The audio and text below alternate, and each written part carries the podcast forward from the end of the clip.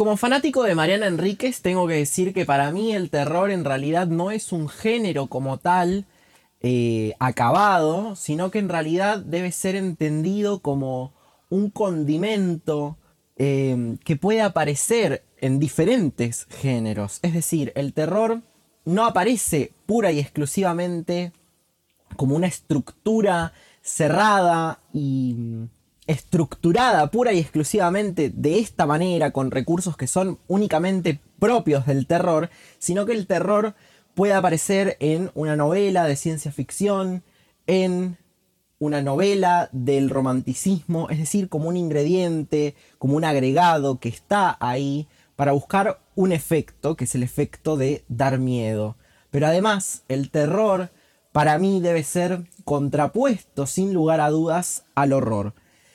El horror busca dar miedo, pero lo hace a través de imágenes grotescas, gore, muy sangrientas, viscerales, em, casi diría que hasta barrocas, mientras que el terror, buscando también eh, provocar esta sensación de miedo, lo hace a través de mecanismos que perturban al lector o al espectador cuando estamos hablando de cine.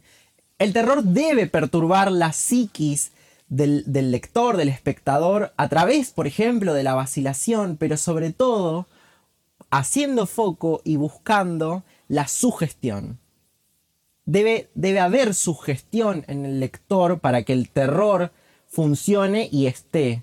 El horror no, el horror va a alejar al lector, lo va a expulsar completamente, lo va a asquear. El terror, en cambio, lo va a hacer permanecer, pero lo va a sugestionar, debe jugar con su mente. Para mí el terror y el horror son dos caras de una misma moneda y básicamente yo mucho no los diferencio, para mí son casi sinónimos, pero encuentro que es verdad que el horror es algo más visceral, es algo más directo, que tiene que ver con, con sorprender. En cambio, el terror es algo más sugestivo, lento, progresivo y también pienso... Eh, como dijeron acá hace un momento, que es algo que es algo que es como un condimento, es un agregado.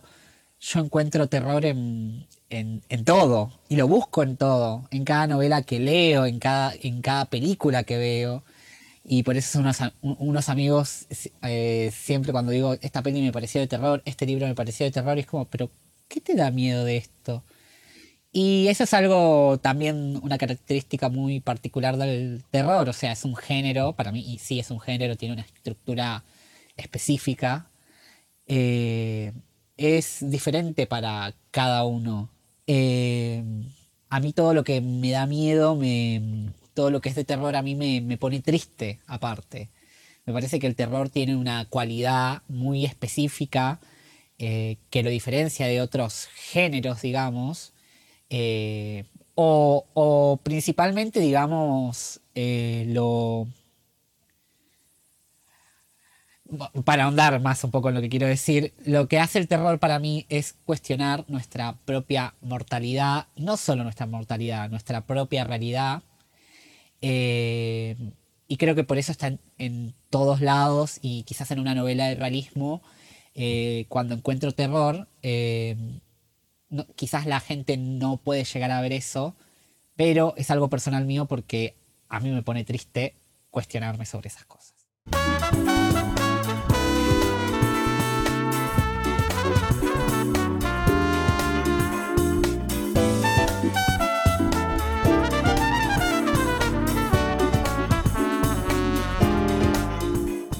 ¡Holi! ¿Cómo están? Gente, público, amados espectadores y oyentes. Si estás escuchando esto, es porque estás a punto de jugar. Bibliómanos. Bibliómanos. Bibliómanos. Bueno, hoy, aparte, capítulo que ya, ya sé cuál es el título: Bibliómanos Terror, la revancha de Tacita. Después de haber sido despedazada, humillada, vencida, derrotada por un jurado medio fraudulento. Yo creo que este es tu momento de redimirte, negra. Sí, es mi momento de redimirme por dos cuestiones. Uno, eh, va a haber un jurado, va a haber cinco, cinco de las cuales dos, eh, dos personas, no, que son Leandro y Brisa, hola mis amores, piensen en mí, ah, eh, son bastante imparciales. Yo los amo a Lucas y a Mara. Pero era obvio que se iban Pará, a... ¿y por qué Jack no sería imparcial? Ah, bueno, Jack. Jack, tengo mis reservas con vos. O sea, todo bien, pero. Pero lo siento. Si bien te ¿no? recibimos muy bien. Take it easy. No, no, no, no. Muy imparcial no, no me pareció. Pero bueno, oh, vamos a ver qué onda. Es- eso lo decís porque sos una resentida. Porque te, te he hecho probar el polvo. Creo que a vos se te eligió solo porque elegiste novelas de amor que eran. que estaban fuera de. de la norma heterosexual. De la norma heterosexual. En cambio, yo, divino, que elegí amor fuera de las normas convencionales. Historias que tal vez no parecían de amor. Como una cornuda. Pero no importa. Hubo un jurado, igual parte del jurado que concordó con que... me- y lo- me vale eso, me vale eso. Está bien, pero veremos cómo te va en esta nueva edición. Pero por supuesto. Esta Veremos cómo te vas a vos. Que ¡Prepárate! esta edición, en la, la temática, el tópico que nos convoca hoy es, por supuesto, al estar en el mes de octubre, es Terror. terror. Por Spooky su- Season. Exactamente, por supuesto. Em, ¿Cómo te ves? ¿Cómo te sentís? Un poco, un poco amenazada, pero por... Porque tenés obras que es como, quiero ver a dónde apunta, pero a la vez me siento tranquilo, me siento, he agarrado obras que, joder, esto es terror. Yo eh, me siento muy atemorizado. Ay. Realmente no sería para mí una novedad eh, perder en esta sección, en esta edición. Sé que compito con una gran competidora, una gran sabelotodo en el terror, una gran... Estás siendo amable, Roma. No, me deja engatu- no me dejo engatusar, no voy a perder. ¡No me vengas! ¡Qué suerte que seas tan buena, mi amor! ¡Qué suerte, qué suerte! No, no, yo, yo reconozco mis, mis limitaciones. Yo sé que tenés una trayectoria muy prolífica en cuanto a, a la lectura de, de obras del terror y del horror. De hecho, yo he aprendido muchísimo de vos. ¿En serio? Sí, por supuesto. Sobre todo en lo que tiene que ver con eh, el cine de terror. Claro, eh, Entonces- no, noto que ahí. O sea, vos tenés un ojo muy particular con el terror y... O sea, por eso digo que no sería para mí una sorpresa perder en esta sección, porque si vos podéis encontrar terror en determinadas películas, no me quiero imaginar cómo analizás el terror en la literatura. O sea, me, puede llegar a sorprender mucho lo que hagas. Eh, y yo soy mucho más convencional, mucho más cerradito. Por más que yo digo que el terror es un condimento y bla, yo no he leído tanto como para decir, bueno, eh, no sé, esta super obra que es de política, como por ejemplo una que veo ahí, una obra sumamente política, tiene terror, ¿no? Por ejemplo, y analizar eso. O sea, yo no, no- no me siento capaz de hacer eso. Ahora bien. Ahora nomás. Ahora. Ahora bien, sí hay que decir que he leído mucho para este enfrentamiento. Sí, sí, ha, ha leído mucho y ha llegado a autores que, si bien yo le he sugerido, nunca les dio especial atención, pero porque Carlos no tiene tiempo para detenerse en cosas que le digo y, y, eh, porque lee mucho y lee de diversos géneros. En cambio, yo soy, como ya dije, yo particularmente busco el terror en todo. Y si veo algo que digo, no, esto no tiene terror, un poco me desanimo. Soy muy. Soy un lector muy particular, digamos. Por eso siempre hago muchas relecturas también, porque a veces no encuentro lo que busco.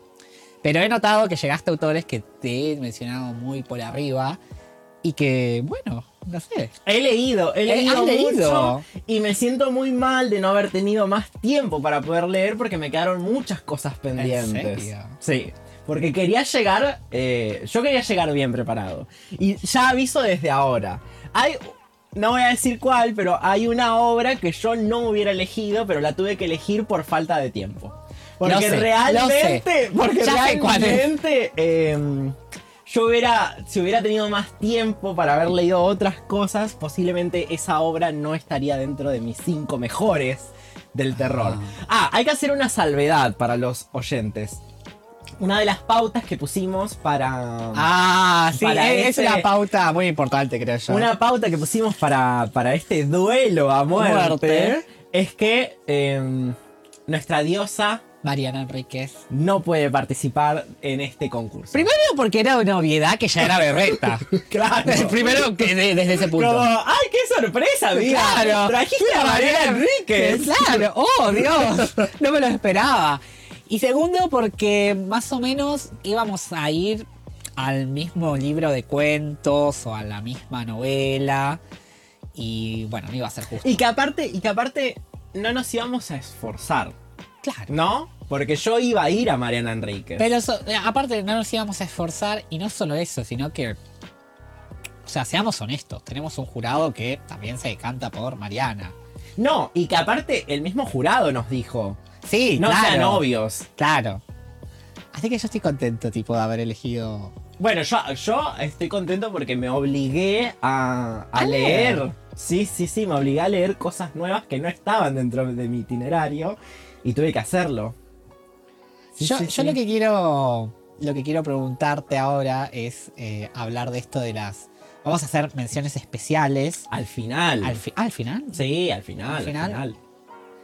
bueno entonces ¿cómo, ¿cómo hacemos? Porque yo siento que hay un poco más para hablar, tipo, no quiero Sí, empezar sí, a yo- trabajar no, esto. No, yo diría, leamos, por ejemplo, eh, men- mencionemos unos libros nuestros y después hablemos. A mí me gustaría hablar con Sí, a mí vos, me gustaría dialogar hablar, dialogar. Sí, como si fuera una meta entrevista. sí, sí. ¿Te parece si arrancamos con... Sí, Presentemos sí. dos libros, Dale, dos cada uno. dale. Arranco yo. Bueno. ¡Tin, tin, tin! Elegiste una edición preciosa encima, que yo te la quería comprar. La de, no, no, hablaba de este. Para. Bueno, mi primer libro para Hablar. para hablar, sí, o sea, mi primer libro de, de mis cinco mejores libros de terror es un montón. O sea, son los cinco mejores libros de terror. Bueno. Mi primer mejor libro de terror, Las voladoras de Mónica Ojeda. Es un libro que eh, reúne varios cuentos de terror. Tenemos Las Voladoras, Sangre Coagulada, Cabeza Voladora, Caninos, Slasher, Soroche, Terremoto, El Mundo de Arriba y El Mundo de Abajo. Hemos hablado de varios cuentos, de estos cuentos, en episodios anteriores del podcast. Em, sobre todo de Soroche, me acuerdo, creo que fue en el especial de terror del año pasado, que yo dije Sí. que a mí Soroche me había gustado muchísimo. A mí me había sorprendido porque a mí eh, particularmente...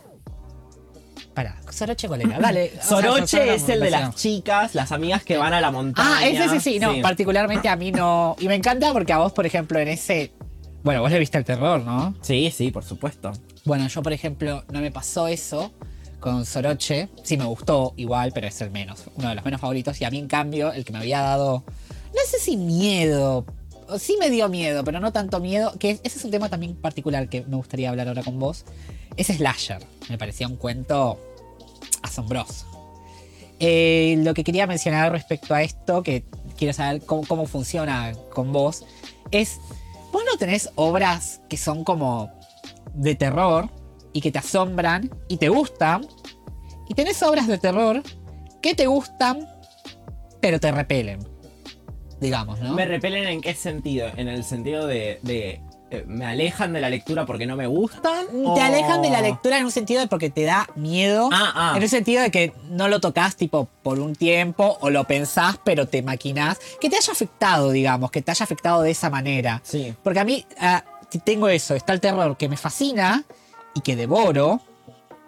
Y hay un terror en particular que me fascina también, me fascina, tiene esa cualidad fascinante, pero no lo toco. Y no por miedo de un tema de, bueno, quizás si lo veo de vuelta pierde ese efecto ni nada, sino de que. Uh, esto fue fuerte. Mira, te voy a contestar justamente. Se entendió la pregunta igual. Sí, sí, Sí, sí. sí, te, voy a- te voy a contestar con uno de los cuentos de este libro. Me pasó con Sangre Coagulada. No es, no es el cuento que voy a elegir Lo sé igual. eh, para acá.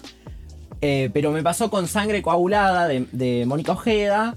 Que em, que yo no lo catalogaría como terror, porque me parece que en realidad lo que está funcionando es el horror ahí.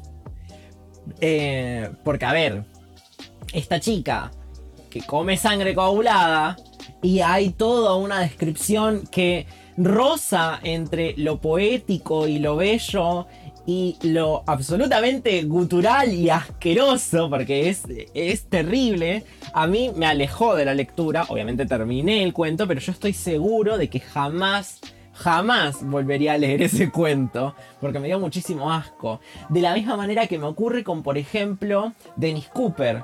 Yo de Dennis Cooper leí, creo que fue em, Contacto. Contacto. em, y si bien el libro, la novela, no es una novela de terror, sino que es un. es casi, casi, diría. Me van a matar por esto que voy a decir, pero me parece que es casi una novela de iniciación.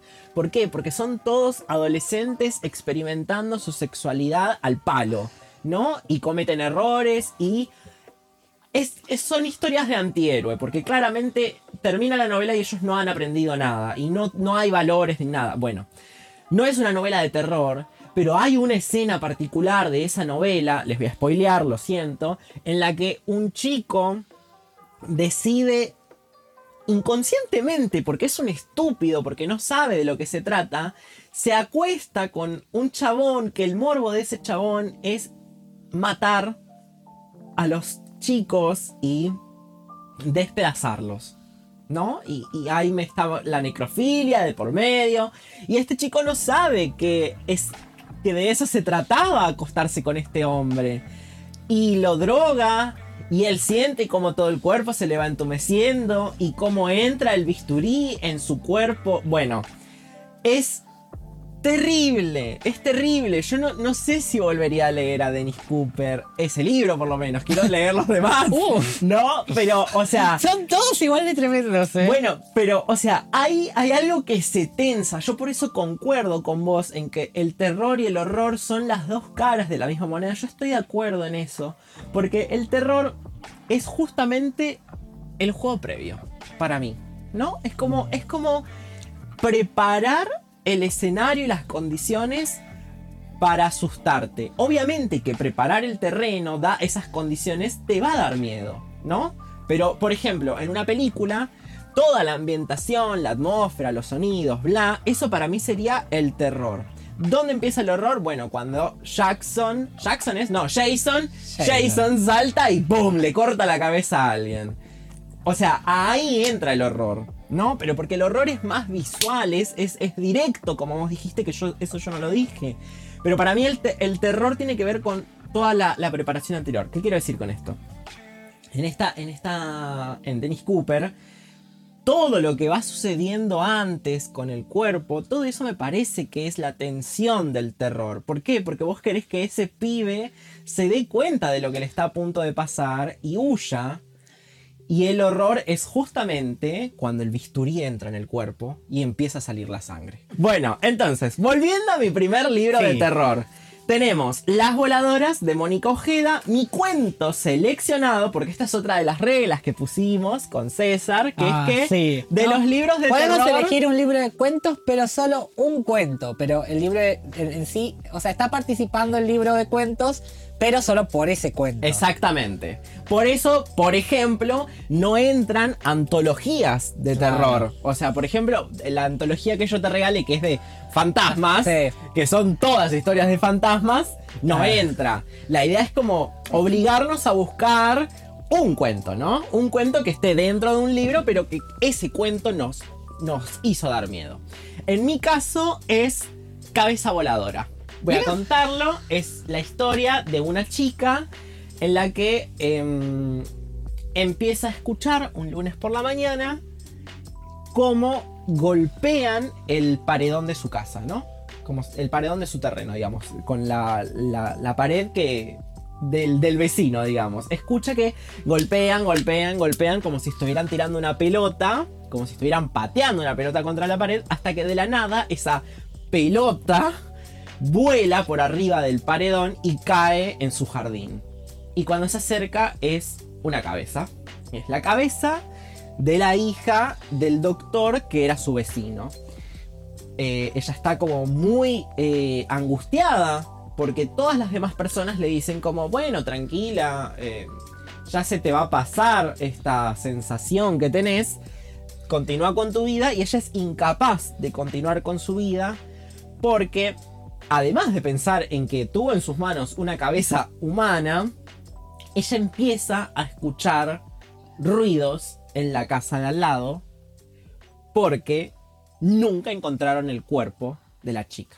Estaba la cabeza, pero nunca encontraron el cuerpo. Entonces ella empieza a escuchar ruidos en la casa de al lado que estaba sellada por los lazos de la policía y no entiende cómo puede ser que esté escuchando eso.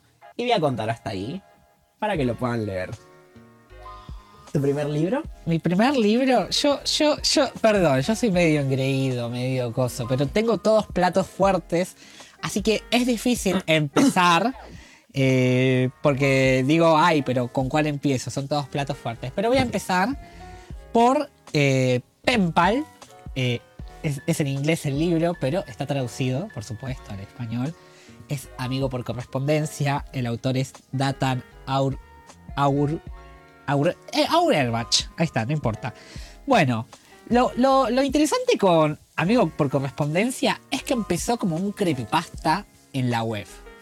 Eh, yo leía muchos creepypastas en cierto momento porque a veces no podía disponer de libros y cuando empecé a entrar en internet yo me hice fan de, de los foros de creepypastas y eso y me había topado con este. Particularmente este igual lo encontré por, por, por casualidad después de leer. Bueno, soy fan de los creepypasta. ¿Qué son creepypasta? Son historias de terror creadas en la web que. Leyendas urbanas. Leyendas urbanas. Que. eh, bueno, eso, lo que dijiste, porque iba a decir otra cosa que nada que ver.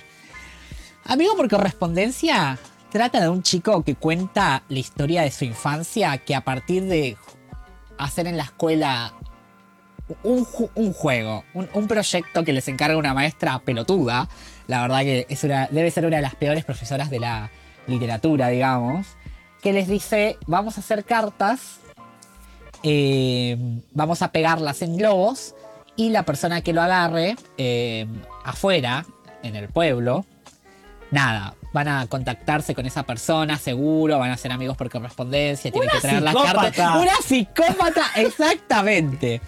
Bueno, a partir de ahí, la vida de este joven empieza a ser.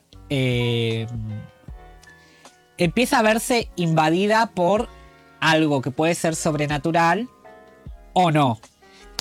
Igual ya el título lo dice todo, amigo por correspondencia. Es una persona. Yo lo que. Si hay algo que voy a spoilear sobre todas las obras que traje, es que todas.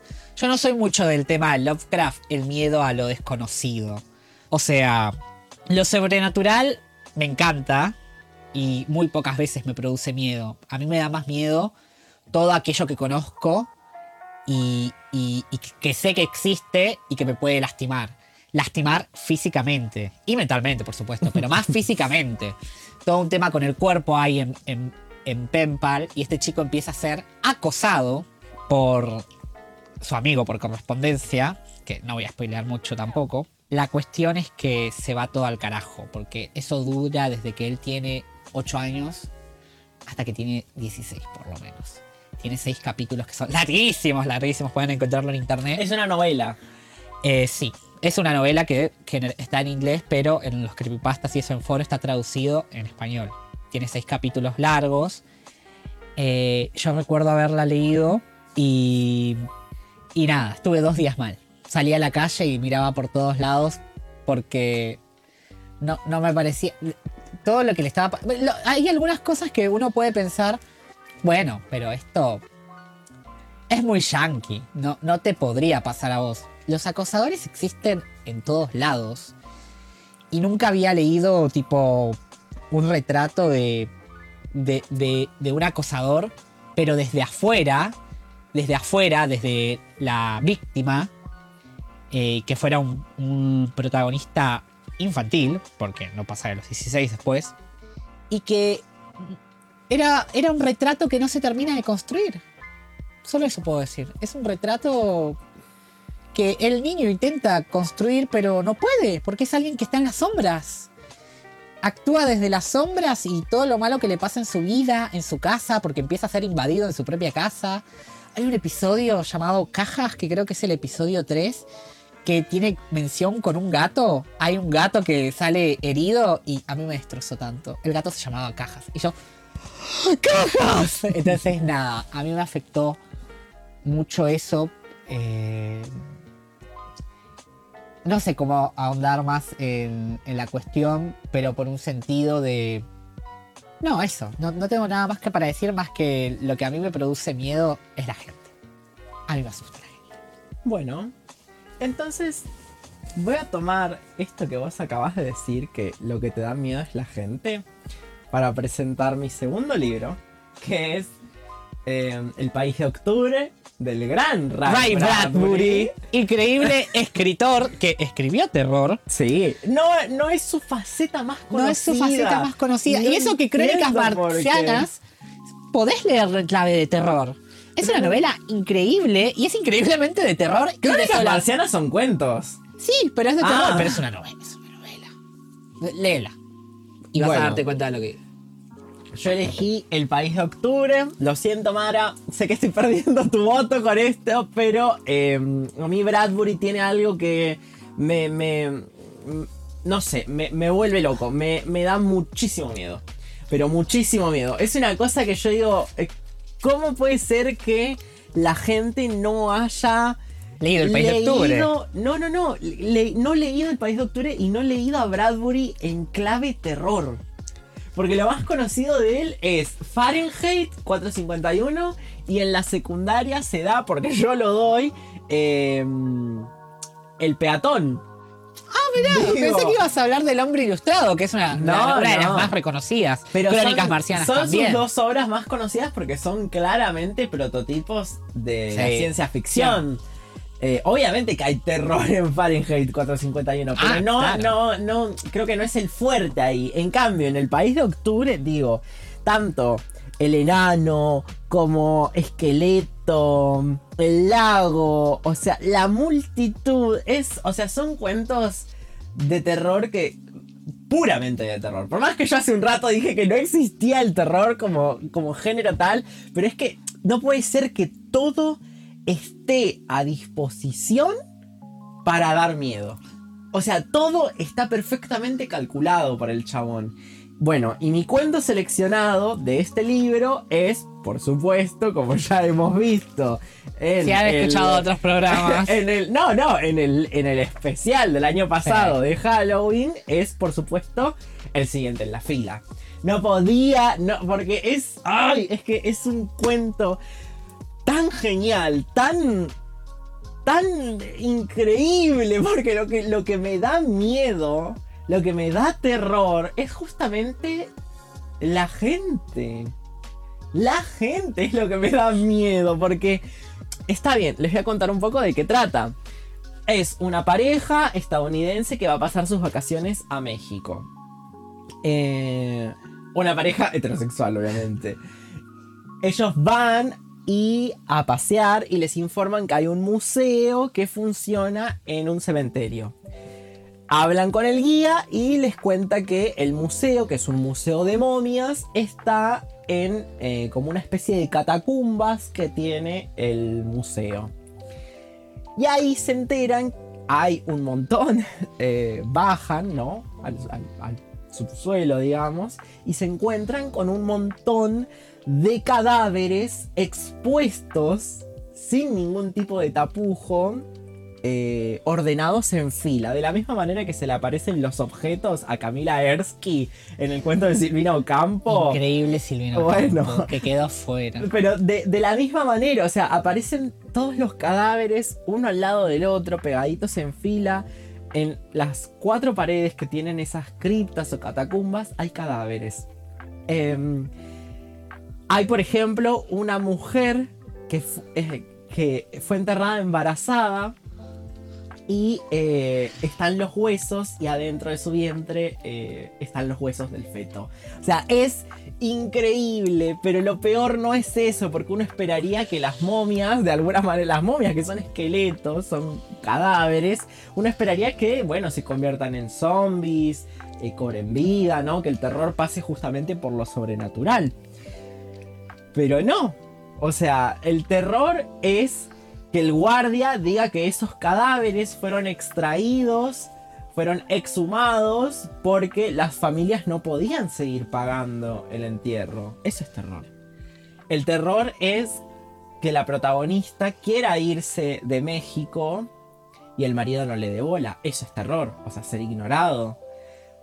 Es terror que ella no pueda comunicarse, no pueda hablar español. El único que habla español es, es obviamente el pueblo y su marido. Ella queda completamente aislada. Eso es terror, la incomunicación.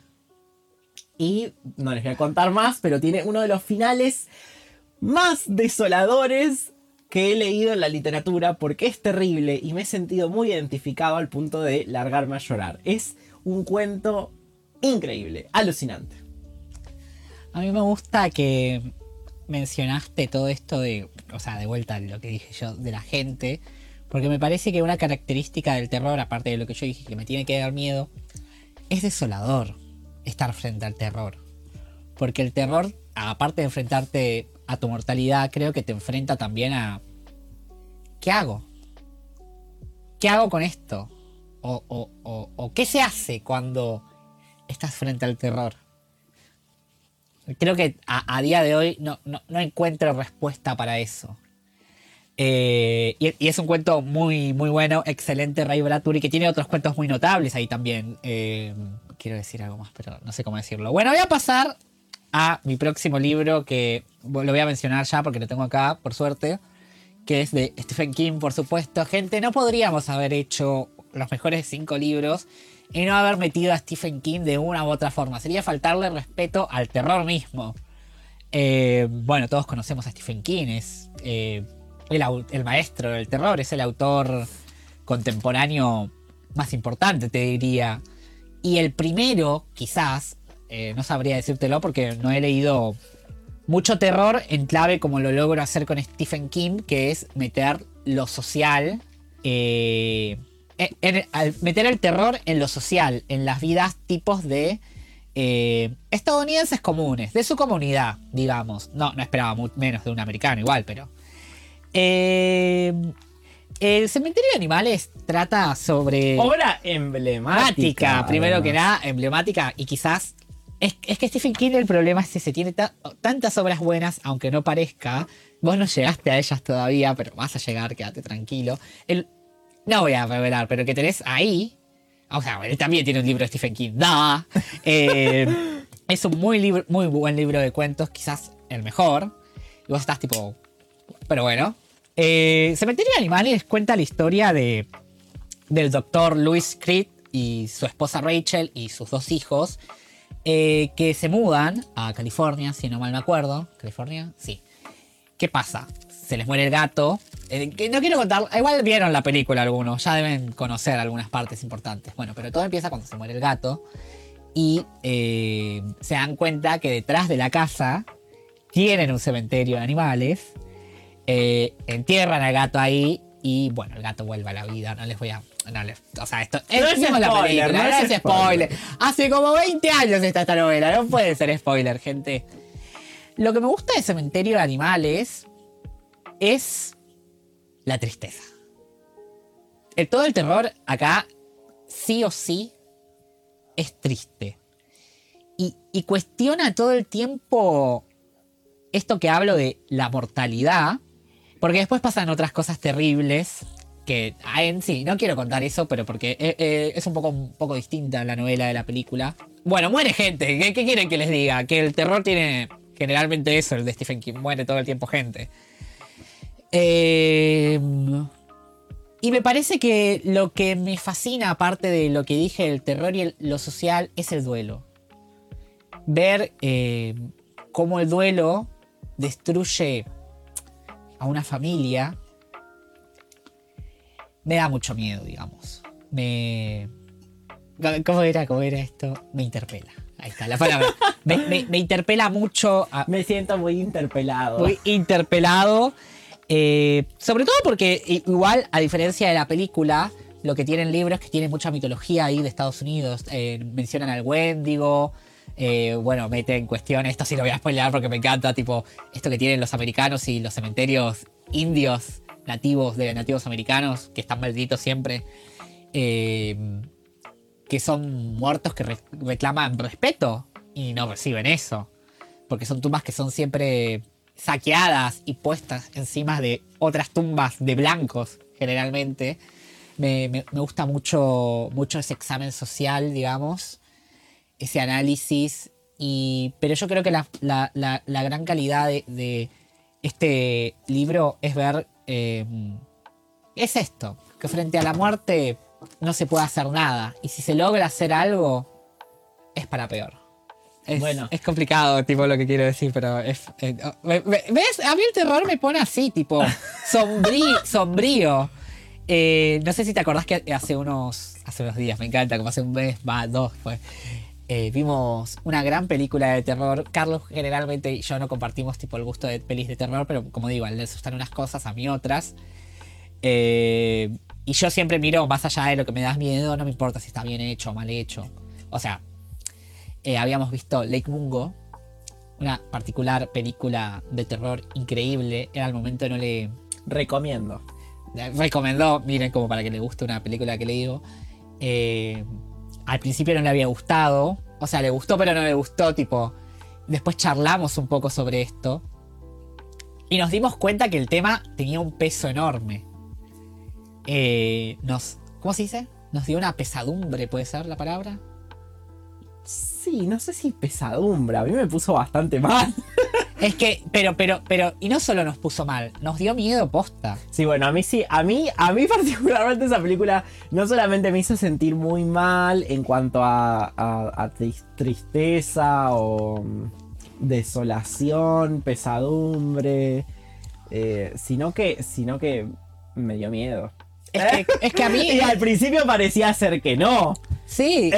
Es que a mí lo que me gusta de esa película, y por eso la menciono con Cementerio de Animales, es que ambas son, peli- eh, son historias sobre el duelo.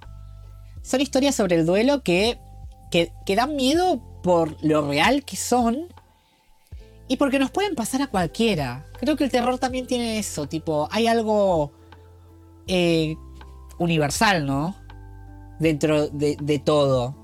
O sea, tiene que, para mí, Hay miedos universales, de eso estoy seguro. para, para mí, en, en todo el terror que encuentro, hay algo universal en el fondo. Puede darme miedo por una cuestión específica a mí, pero creo que el, el núcleo central es otra cosa. Por darte un ejemplo, otro ejemplo que es una película polémica que me encanta. Yo la traigo porque es como, es genial que tantas personas dijeron, es una peli maravillosa y Carlos dijo, es una porquería. Y yo también dije que en general es una porquería, pero al final me dio miedo y, y- y- por eso la salvo, la rescato. Digo, che, fuera de eso, me gustó el final, como la, la- puedo defender. Se llama eh, The Dark and the Wicked. Eh, es una peli que es malísima. Como empieza, y, pero yo creo que termina. Voy a spoilear el final si me lo permitís. Eh, si me lo permite la gente, no me importa si me lo permite. Ah, yo lo que quiero. Eh, bueno, The Dark and the Wicked fue, cuenta. eh, ay, ¿cómo empezaba? Es tan mala que ni Es siquiera te acordás la No, trama. Es una familia que va a, a ver a su padre moribundo. Lo que quiero saber es, ¿la madre murió o no? O sea, ¿murió tipo antes o, o después de que fueron a la Sí, casa? La madre, la madre ya estaba muerta. La madre ya estaba muerta. Bueno. Lo Si que no pasa te, es ¿no que te acordás que los primeros minutos son la vieja eh, cortando cosas cortándose de- los dedos? que parecían zanahorias, la verdad. Sí, es una película de mierda, chicos. Pero la cuestión a, por qué apunto a nombrar esto es que por, a mí me dio miedo por el final que el viejo no se moría más, primero que nada. Y, y todo el mal que pasaba en la película residía en eso. Era, era el viejo todo ese mal. Sí, amiga. Sí. Vos estás tipo, oigan, un momento, ¿qué? Y, y, y creo que ese, por eso me desola tanto el final de esa película y dije, no, che, esto me dejó re mal. Porque la chica al final se da cuenta que todo lo malo que estaba pasando tenía que ver con el padre y que encima el padre después parece levantarse y matarla, a mí me da un miedo enorme pensar que, que- que, tipo puede pasar eso. A mí eso no me da miedo. Bueno, a, mí pero lo que, ves, a mí lo que sí me dio miedo, no sé si miedo es la palabra, pero sí me perturbó un poco es eh, que el hermano decida abandonarla y se vaya. Pero, pero, pero recuerdo ya haberte mencionado eso, que también me pareció desolador, pero me interesa más que vos te haya parecido como coso, porque ves, ahí vos estás Pero no con es otra miedo, subjetividad. No es miedo, es, es como. es Aprensión. lástima. Es lástima, como, ¿por qué? O sea, no traspolando, o sea, traspolándolo a no una película de terror, sino de. Eso pasa, digo, que eh, hijos que no se hacen cargo de los padres, ¿no? Cuando están en su lecho de muerte, cuando ellos te han dado posiblemente todo. Digo, buenos padres, ¿no? La peli, eh, eso creo que es un error muy grande de la peli, no saber si esta- estos padres eran buenos, Fueron buenos o no. o no. Porque lo No genera un el- no- No, vínculo. genera un vínculo. A mí, por eso te digo particularmente, a mí me da miedo Bueno, ¿y a pensar que mi padre... llegar con todo eso, que- Ah, el cementerio de animales. Sí, del cementerio de animales que, o sea, hay temas que son universales. O sea, lo que cuenta la peli de esto de los vínculos y eso me parece un tema universal. Que lo haya sido llevado bien o no es otra cosa. Pero pa- particularmente, eh, a mí me apunta a. Hay núcleos que son importantes, pero cosas puntuales que me dan miedo a mí porque yo soy yo y vos sos vos. Listo, solo eso. Ok. Bueno, pero ya que estamos, antes de, de dialogar en cuestión a otras cosas, a mí me gustaría presentar mi tercer libro. Sí. Porque ya que vos presentaste al gran rey Stephen King. Stephen King, yo eh, voy a hablar King. de mi tercer libro, que por supuesto está escrito por el, el Gran rey del Stephen terror, King. Stephen King, King, Claro, apellido King, por ¿podrán? supuesto. ¿Podrán? Traje un regalo de mi amiga. Muy mal que me regalaste este libro porque me vino de como anillo al dedo. El umbral de la noche. Una recopilación de cuentos de Stephen King. De los cuales muchos son gran basura. Hay que decirlo. Son una porquería. Una mierda. Con palabras como por ejemplo tenemos Los misterios del gusano. Cuento excelente. que es más predecible que, no sé, que la tabla del 2. Después tenemos El último turno, que ya se los spoileo, es un cuento de ratas que está muy bien trabajado desde lo social, pero en el momento en el que empieza a presentar a estos seres del inframundo medio raros que son las ratas, pierde completamente la calidad del cuento. Horrible. Después tenemos, por ejemplo, eh, Marejada Nocturna, que me soy la puerta que me... Ese es horrible, sí, ese lo reconozco. Después tenemos la trituradora que, por. Dios, por Dios. Después nos estamos quejando de películas como Los tomates asesinos o El sillón asesino. Y claramente tenemos acá a un joven Stephen King en los 60 escribiendo sobre cómo una máquina de, de planchado puede ser poseída por un espíritu vudú eh, de Centroamérica y empieza a aniquilar personas. Digo, yo no tengo nada en contra del sillón asesino, pero es bastante ridícula la idea. Es como muy de clase B, clase Z. Eh, y ocurre que, por ejemplo, a mí la trituradora me estaba gustando muchísimo esta idea de una máquina estática que de la nada devora gente. Me estaba encantando el cuento, era de horror claramente por cómo eh, asesinaban a una pobre anciana que terminaba completamente aplastada. Pero eh, el cuento se vuelve inverosímil dentro de sus propios términos y acuerdos de verosimilitud cuando la máquina cobra vida, es una máquina gigante industrial y empieza a caminar por la ciudad. En ese momento yo dije, Stephen King, me has perdido como me perdiste aquella vez en La Niebla o como me perdiste aquella vez en Cell.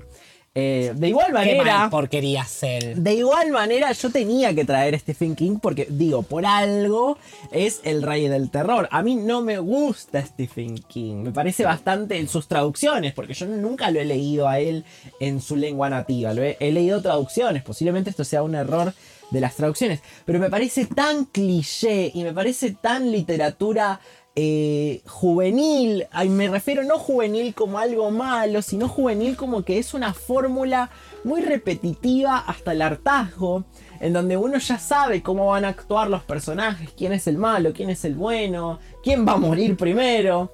Entonces, muy bestseller, muy, muy vendible, muy fórmula para consumir. Sin embargo, he traído un cuento que me ha hecho asustar de manera increíble. ¿Cuál? ¿Cuál crees que será de todos estos? Pequeña tacita. Yo, mira, ahí hubo mucho uno de un maestro, de un profesor, que ahora lo busqué y no, no encontré bien el Hay un nombre. cuento que, que yo no lo seleccioné, pero está bastante bien, que se llama Materia Gris, por ejemplo. ¿Cuál era ese? Que es la, la metamorfosis de un hombre en una especie de gusano o baba. si ah. Junjito, muy Junjito. sí. Eh, Pero es increíble ese cuento, está muy bien. Pero repito, es como, es una fórmula muy comercial. Después, por ejemplo, el coco está bien, pero no me gusta que sea el coco. Yo creo que lo que. O sea, que haya un espíritu que asesine niños de una manera tan bestial, me parece increíble, no me gusta que se llame el coco. Bueno, está bien. La que creo que vas a elegir es Los, los niños del maíz, quizás. A mí me pareció un cuento muy bueno. Eh, o este que te digo, del profesor, que ahora no recuerdo bien, pero era muy violento. Ah, Bueno, para sorpresa de nadie, he elegido Los Niños del Maíz. ah, pero por supuesto.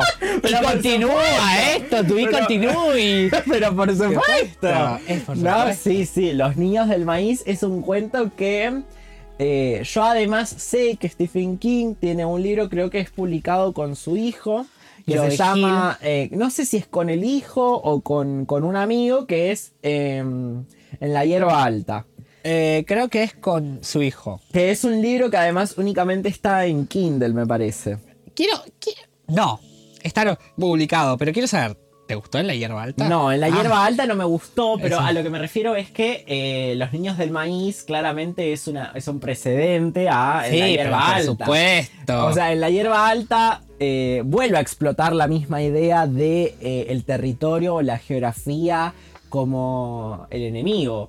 O, e- o como lugar donde lo sobrenatural existe.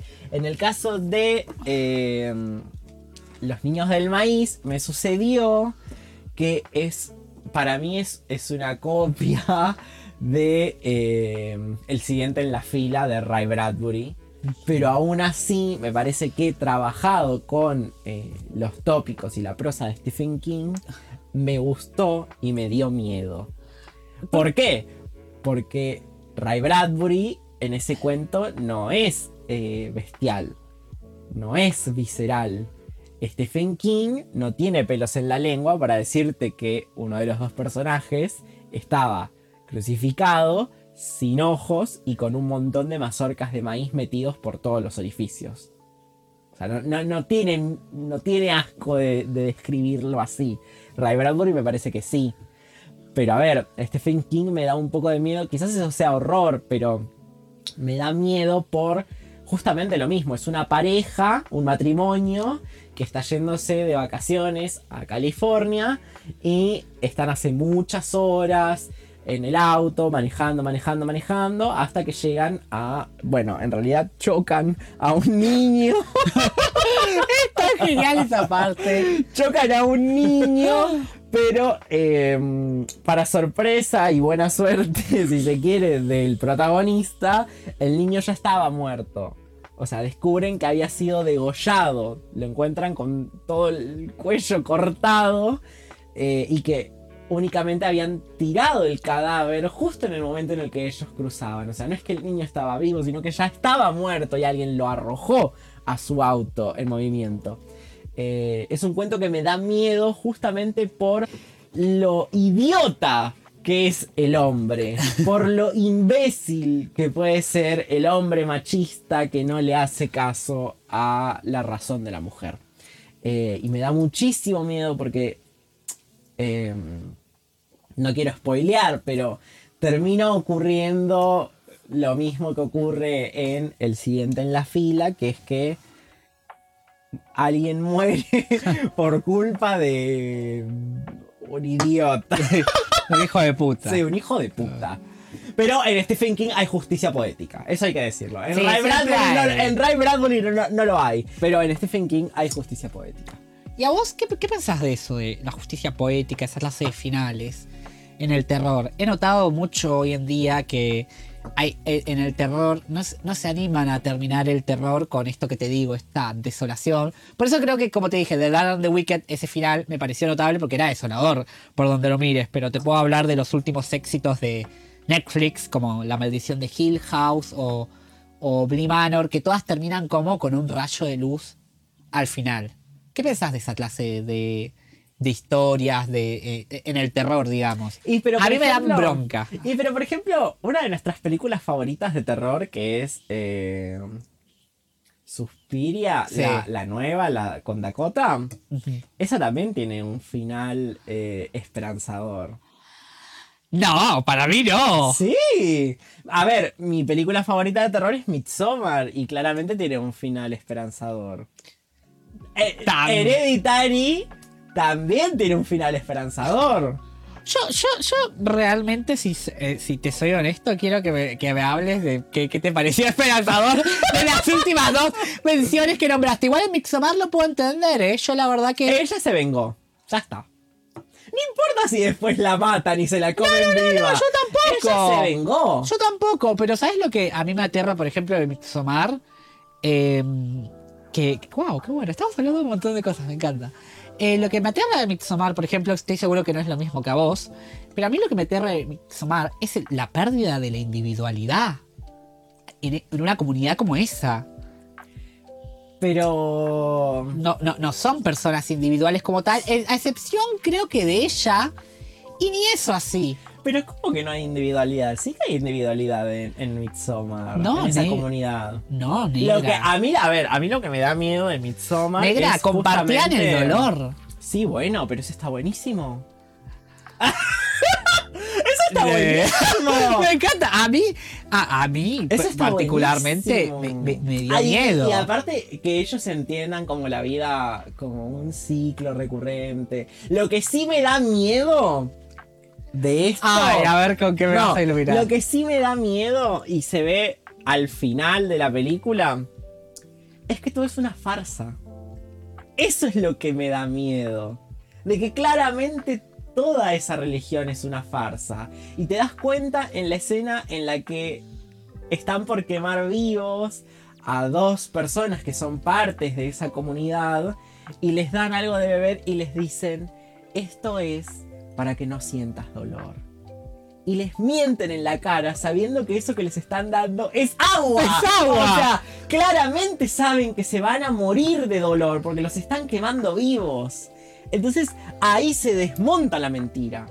Esa comunidad es una mentira, es una farsa. Es eso lo que me da miedo. De, bueno, es algo que, que ya sabemos, ¿no? Que por ejemplo pasa en el catolicismo, pero que es toda una mentira para controlar mentes y que haya mentes que puedan ser manipulables o manipuladas por una mente mayor que, eh, que tiene esto, ¿no? Que tiene, por ejemplo, que su, su- su intérprete del dios tenía que ser nacido a par- a partir de la endogamia. Entonces, ese, o sea, eso me da miedo, ¿no? Como que haya una, una mente maestra superior. Como ocurre, por ejemplo, en una dictadura que dice que hay que hacer determinados ritos o rituales porque es lo que está bien y lo que es correcto. Como pasa en el catolicismo, que ah, cuando un recién nacido que hay que bautizarlo porque ya es un pecador por haber nacido. Esa es Entonces- la verdad. entonces- Soy el mayor de las giladas que nos hicieron, Pero, boludo. pero eso ocurre y Sí. sigue ocurriendo. O sea, eso me da miedo. Que Midsommar viene a hablar como de un pueblo muy lejano y, y casi olvidado, como es eh, o Garta, no sé cómo era Garta. No, Garta seguro que no, pero por ahí. eh, y en realidad está hablando de algo que es muchísimo más cercano. Que es, es, es la mentira de estos curas que se vienen a, a decir que están Sí, hablando sí, de la ese de análisis sí, tenés, tenés mucho sentido sobre eso, pero como te digo, a mí sí me parece que no hay individualidad y a mí me, me asusta que me encanta igual, ¿eh? ¿Cómo, cómo revela esto a nuestras personas también, ¿no? Tipo a mí, por ejemplo, que me da miedo perder mi individualidad. Me daría miedo esta- haber estado en la situación de Dani tan indefensa y eso como para ser parte después de eso. Igual yo la refelicito, ¿eh? Hizo re bien. Sobre todo porque yo soy fan de las historias de venganza, que es- me parece que Midsommar es eso también, una historia Sí, de obvio. venganza. De Eh, justicia. es Es, justicia. justicia. porque acá el que metió la pata es el hijo de puta. Pero por ejemplo, con vos digas esperanzador, yo a eso por lo menos Es no le vi, esperanzador, no le vi esperanzador. Y, lo, y en Hereditary, peor todavía cuando dijiste yo, no hay nada esperanzador en todo eso que Él pasó. se salvó, ya está, o sea, obviamente perdió toda se su salvó familia, él. Pero no va a ser el próximo rey de, de- de- de esa religión. No se salvó, amiga. Sí, ya está. No, amiga, se salvó la nena. Él después quedó muerto. ¿No? Sí. Sí, amiga. Ah, vamos a ver de vuelta y vas a ver. Pero eh, eh, necesitaban un cuerpo masculino. Pero la que quedó, la que quedó, la que quedó en el cuerpo que él, era esta chica que murió al principio. Bueno, es esperanzador. ¡No! Chica, no. horrible Hereditary, la verdad. Pero bueno, a mí, por ejemplo, como te digo, a mí no me gusta cuando el terror es da un activo de luz o lo poético que vos decís. Y pero, a ver, o sea, Porque yo creo que... no, no, yo creo que tipo... lo que pasa es que vos no podés bombardear a todo el público. Eh, Nuestra parte, nuestra parte de noche, por ejemplo, no me parece del, tampoco esperanzador, ¿eh? Me parece, te diría hasta cruel cómo termina. Es cruel.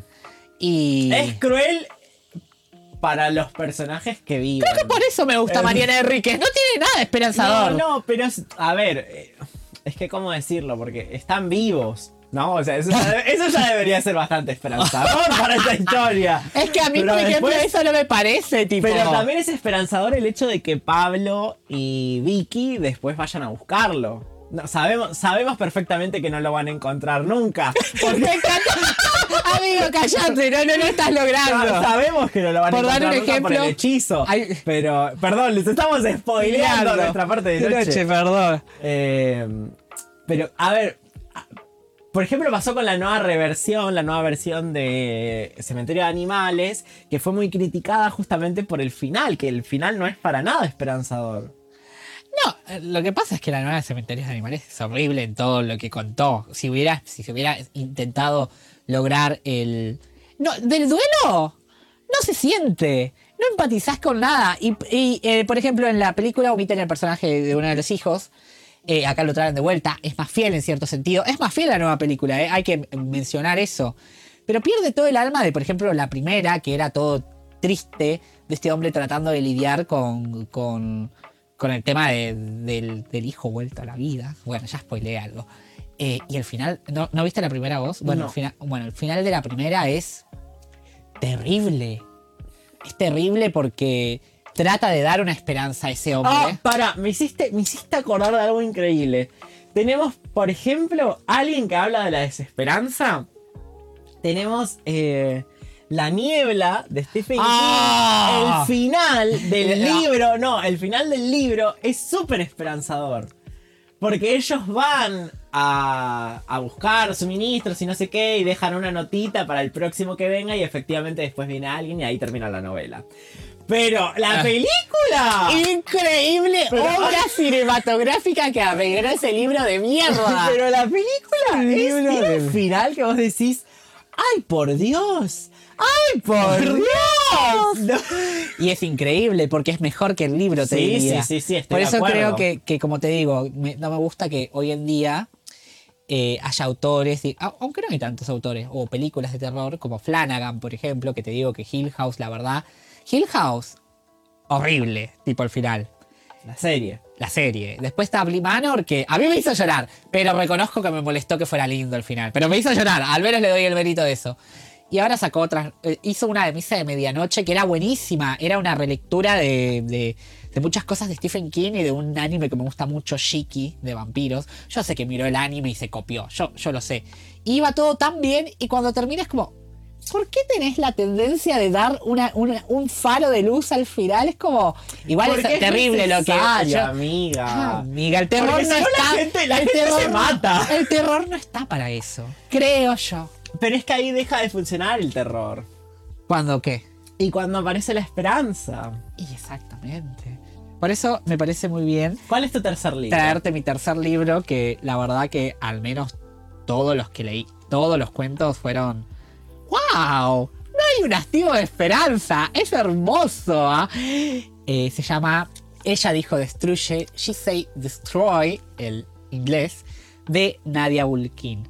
Nadia Bulkin, voy a presentar, ahí te dejo agarrar el libro, hermoso. Nadia Bulkin es una escritora. eh, es americana, pero también es de. Ay, ¿cómo se llama este país? Indonesia. Es indonesa, que ahora mismo que recuerde se dice de otra manera, pero no importa. Es una escritora de terror sociopolítico. Todas sus historias están ambientadas en. Primero, en parte de su infancia y vida en Indonesia, después sus experiencias en Estados Unidos. Y yo creo que todos los cuentos me parecieron increíbles, novedosos. Tiene las 3P, potencia, picante, pasión. Tiene las 3P. Eh, de hecho, yo daría todo el libro de cuentos. A pesar de que hubo cuentos, acá marqué la mitad de cuentos que me parecieron increíbles. Increíbles y otros que era como, bueno, la verdad, a diferencia de estos no, pero también estaba muy bien. Me dieron historias que dije, o sea, yo no sé si esto lo leí antes o no, pero me gusta cómo está presentado. Eh, me lo traje de España el libro porque lo edita una editorial muy buena de terror, Biblioteca Carfax, y valió cada peso. No me arrepiento de nada. Ok.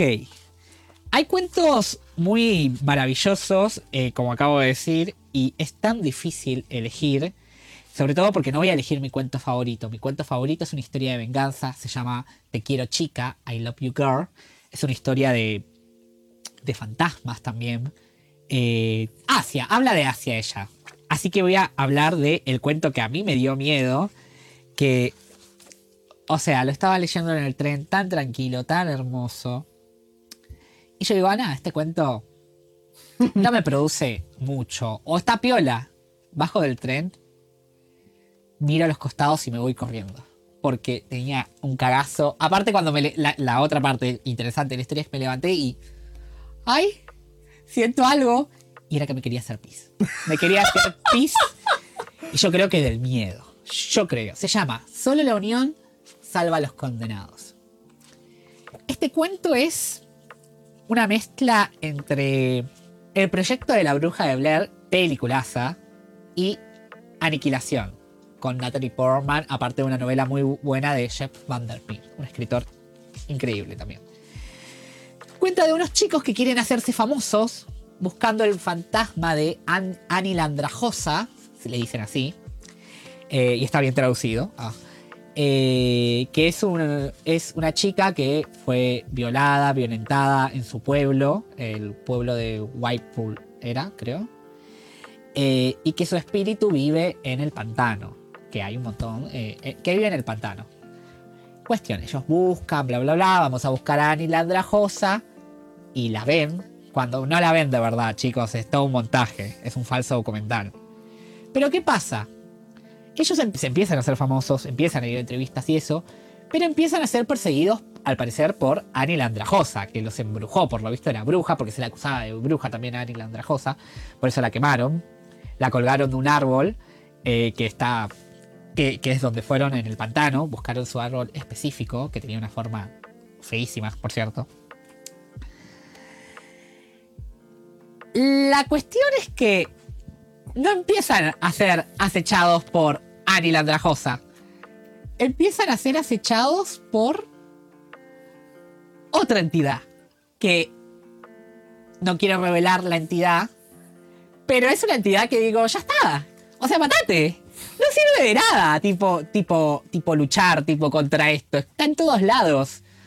O sea, porque sobre todo me parece que, que no, no, no apunta a eso. Ellos tratan de salir del pueblo, tratan de, tratan de buscar ayuda. No funciona, por supuesto. Y termina de una manera que es como. que revela esto de que solo la unión salva a los condenados. Y yo estaba tipo. Dios, soy yo otra vez. me, parece un cuento que, que critica muy bien el tema de los medios de comunicación, de cómo, cómo, cómo, hicieron plata estos pibes con los medios de comunicación y cuando tuvieron que recurrir a ayuda, fueron ahí y fueron obviamente valupeados. Primero los trataron de hijos de puta por haber mentido, segundo por faltarle respeto al pueblo, porque hay toda una historia detrás del pueblo también. Y tercero se les vieron en la cara. Y después y nada, no, no puedo decir más. Es un cuento que, me puso muy, muy, muy, muy, muy, muy, mal. Sobre todo porque ahora si debo llegar a leerlo es como. Me quiero esconder debajo de la cama. No sé por qué me dio miedo. Si, si soy honesto, me, preocupa tipo. O sea, identificar qué, por qué me dio miedo. Tipo, ¿qué es lo que pasó acá que me dio miedo? No, no logré identificarlo todavía. Y eso me da más miedo todavía. Pero por ejemplo hay acá un cuento que voy a contarlo nomás así sutilmente, que es el primero de la colección, que se llama... Eh, acá. Zona de Convergencia Intertropical, por ejemplo, que es sobre un, presidente, un gobernador, le dicen gobernador, que trata de, de, de gobernar eternamente. O sea, busca a un chamán de ahí de Indonesia y, y, es un cuento que habla del dictador Suharto en la Indonesia de los años 60. Habla específicamente de él. Y el chamán le dice que uno de sus hombres, el narrador, tiene que hacer tres cosas. Tiene que comerse una bala que, que, tuvo que querer herirlo de muerte.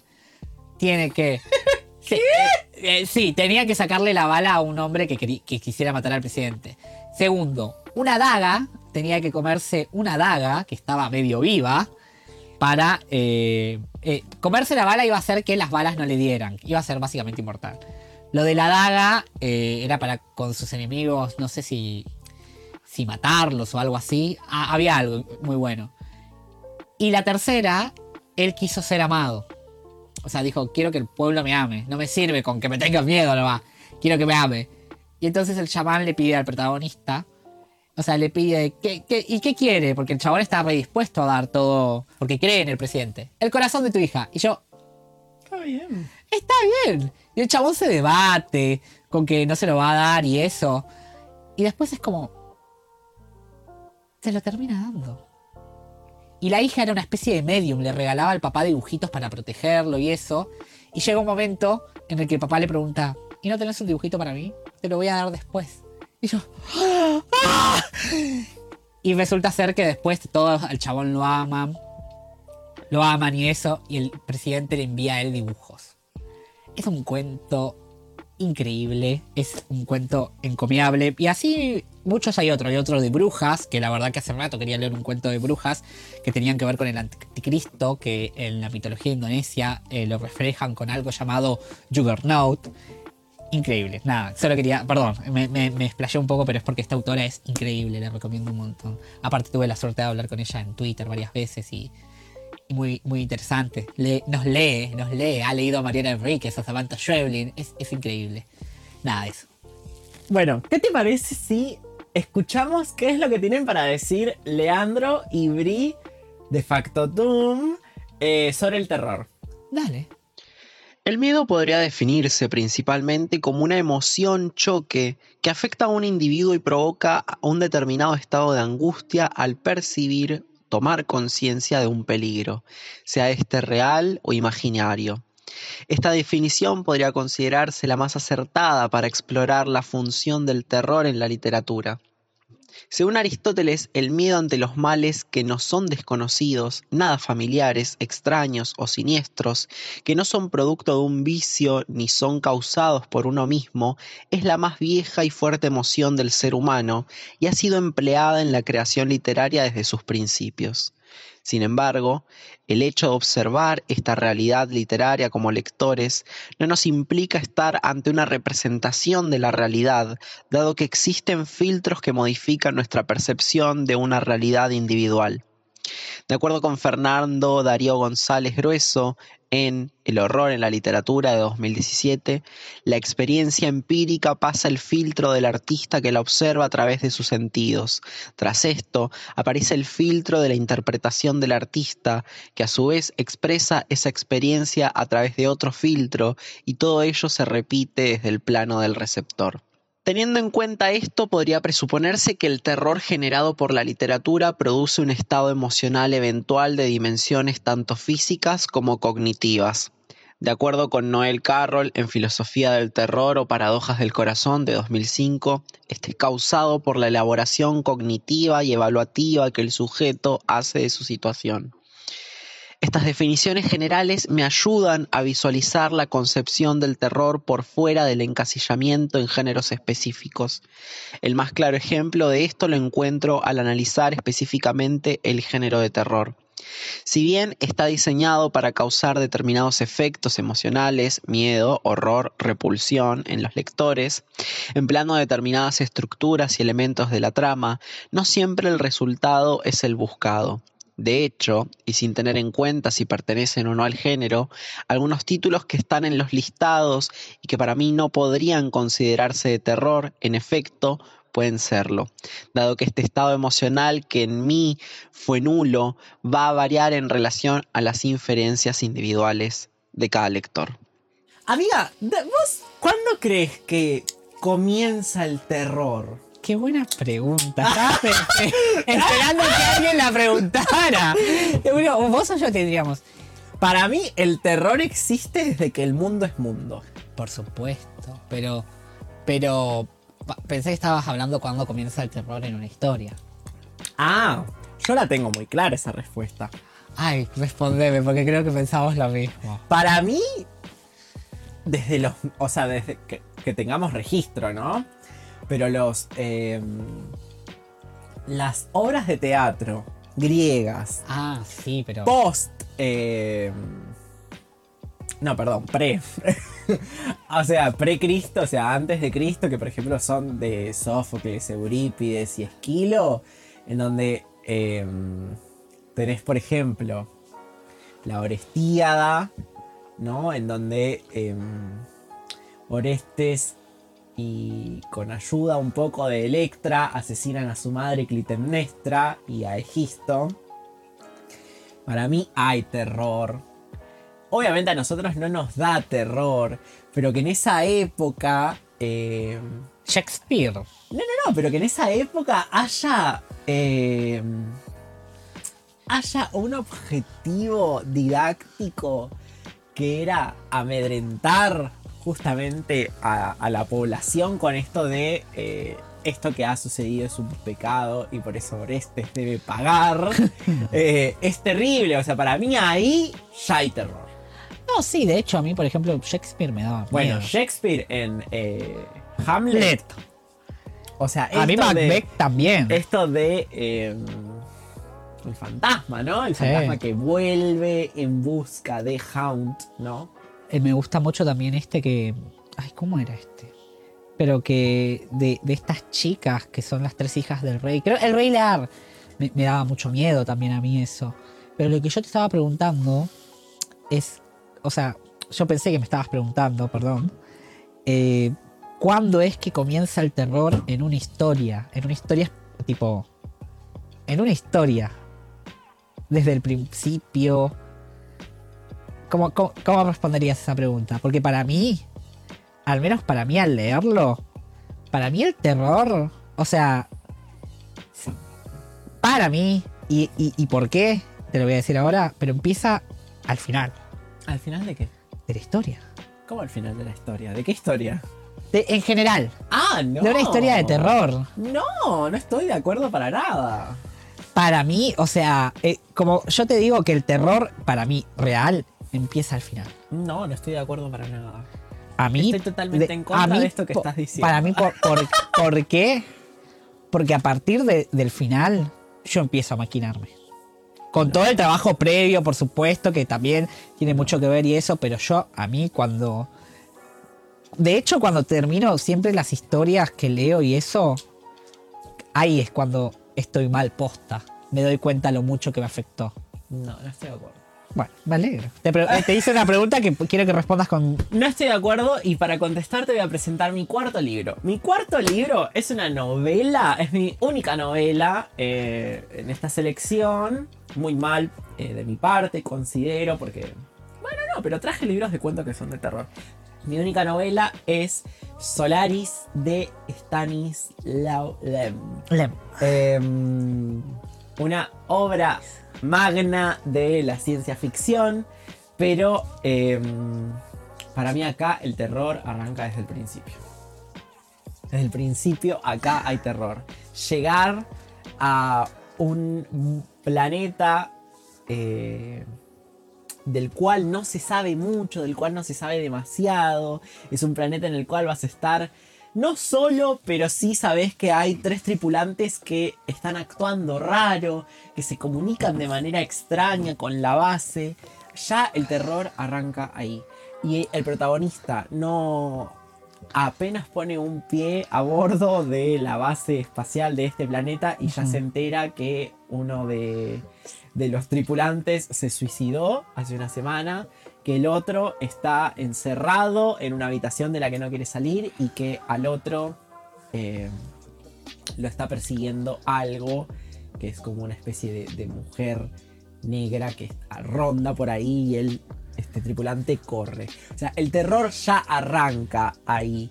Y además, creo que es eh, también dentro de los primeros capítulos, que eh, esto no es spoiler, porque aparte es una historia muy conocida. Tiene una película increíble Dos películas. De Andrei Tarkovsky. es Eh, increíble.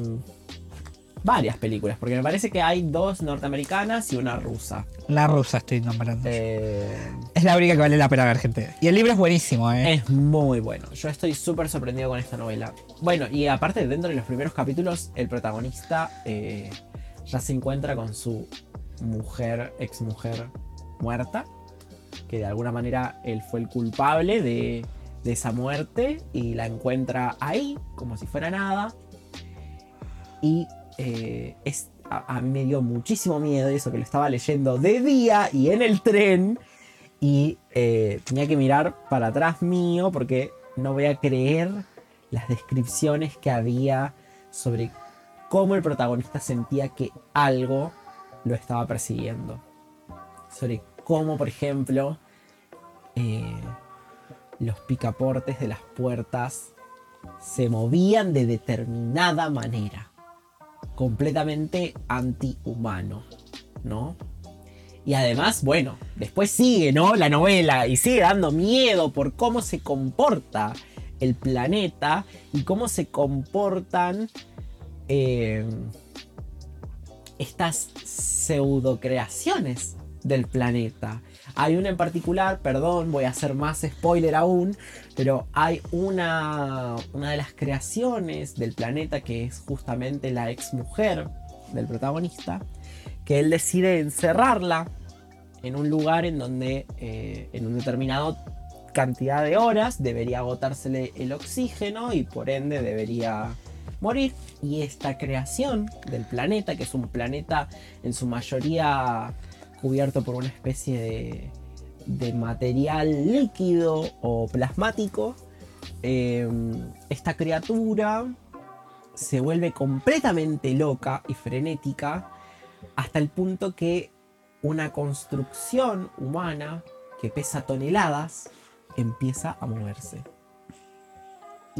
O, o sea, es terrible. O sea, yo no, no puedo comunicar y expresar y evocar el miedo que a mí me generó leer que A era algo tan poderoso y tan frenético por el movimiento que generaba.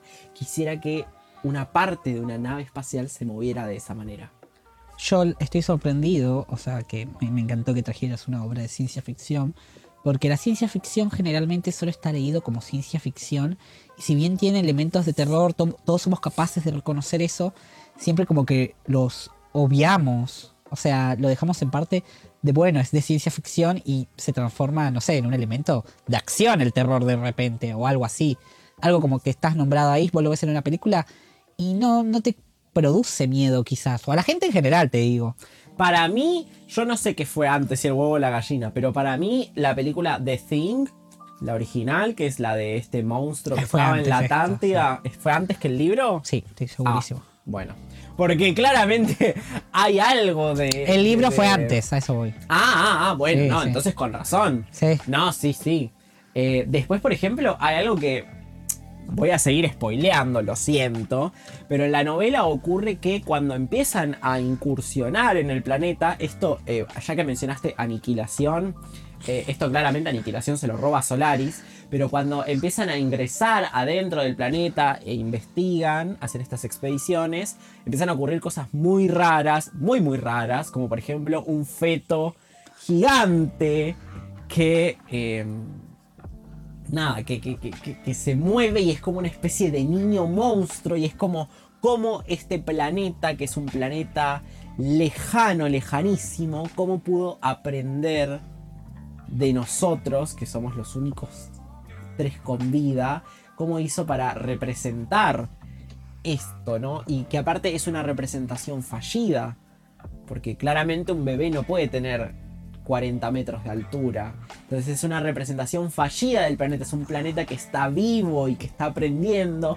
y que al mismo tiempo está robando constantemente recuerdos y eh, estructuras mentales de los humanos. O sea, es, es un plane- es, es un organismo vivo el planeta que eh, me da miedo de solo pensarlo, porque es claramente parte del terror cósmico. Es, que, o sea, Claro. es, es Junji Ito con Kirai, ¿cómo se llama? Este. Lovecraft. No, no, no, Junji Ito. ¿Y qué? Que tiene, tiene un, un manga sobre un planeta. Star Remina. Que es ese. Es Remina. Que ese, que es que come planetas. O sea, es como. Es genial ese manga, me encanta. sea, Al final se vuelve muy loco y ahí pierde como cosa para mí, pero es genial ese manga. Bueno, pero, o sea, claramente hay una inspiración en Solaris. pero por supuesto. O sea, un planeta capaz de, de aprender, de evolucionar. Bueno, es terrible. Aparte, ¿sabes también a qué me hizo acordar mucho cuando estaba leyendo? A la película que vimos hace poco. Ah, Eh, Añara. Exacto. Añara es increíble, Yo- gente, miren Añara. Hay, hay justamente. Y Añara es una peli de terror para mí. Por supuesto, pero por supuesto. Y el por eso, como en esa peli, Es como que te dije, hay una desolación. en que- esa peli todo Ay, es desolación Dios. y el terror. En Solaris también. No, pero por supuesto, lo que te digo es que para refundar esto que te digo, de que el terror empieza, pero para mí al final, tipo, que yo empiezo, tipo, es, es como que caigo, ¿entendés? Yo siempre caigo como al final. Y, y, por ejemplo, lo que me pasó fue eso, tipo, o sea, pasa- pasó un montón de cosas y pasó lo obvio. Lo obvio que no era tan obvio igual, quién sabe. Y yo quedé tipo, bueno, no, me voy a dormir. Ah, Ya me acordé lo que te quería decir. Que claramente para mí, viste que en Evangelion. ¡Oh! ¡Bien! Hay una- Evangelion viste que- es terriblemente de terror, No, boluda. pará, pará, pará. Hay una. La película esta en la que. Eh, The End mm, of Evangelion. ¿Es esa la que aparece la cara gigante De, de. de Rey Ayanami. Bueno, que es una reversión de una pintura. Sí, sí. Bueno, pero para mí también, yo no sé qué fue primero, de, de nuevo, si hubo la gallina, pero Solaris, pero Solaris, eh, con esto de el bebé gigante y que se les aparece ahí y los tripulantes son incapaces de comprender y analizar qué es, qué es lo que están viendo. De hecho, también hasta podía ser, podría hacer conexiones con, por ejemplo, Arrival. Con, Arrival, con la increíble. gran... Amy Adams, mi poderosísima Amy Adams. Sí, pero por supuesto, esa peli está muy O inspirada sea, a mí, también. o sea, yo leí Solaris hace poco, lo leí este año, y yo decía, no puede ser que haya tardado tanto en llegar a esta lectura. a la obra prima de Porque es, es increíble Solaris. Repito, al final se vuelve una cagada.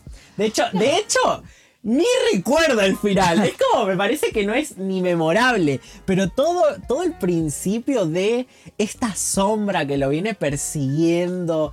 Que, que- que lo hace sugestionar y que después efectivamente se le aparezca la mujer muerta al lado. Y hay una parte también que es terrible. No es una parte, sino que es toda una construcción en la que el protagonista empieza a investigar eh, archivos anteriores sobre qué es lo que pasó en Solaris y hay un registro científico tan pulcro, tan bien trabajado, con un léxico tan bien logrado que yo digo, joder. Esto es literatura. Esto es literatura. Esto es literatura. Esto es ciencia ficción. Joder. Ah, amiga, Stanislaus Lem es un escritor fantástico. Tiene otras obras muy, muy interesantes. Y para mí Solaris igual, contra lo que vos dijiste y contra todas esas cosas que vos mencionas que estoy de acuerdo, entera es una gran obra. Tipo, Sí, hasta con el final. Hasta con el final. El fin. Bueno, no sé. Pero bueno. Eh, bueno, Tu cuarta obra, mi ya. cuarta obra. Voy a, a traer al gran Dennis Cooper, autor gay prolífico.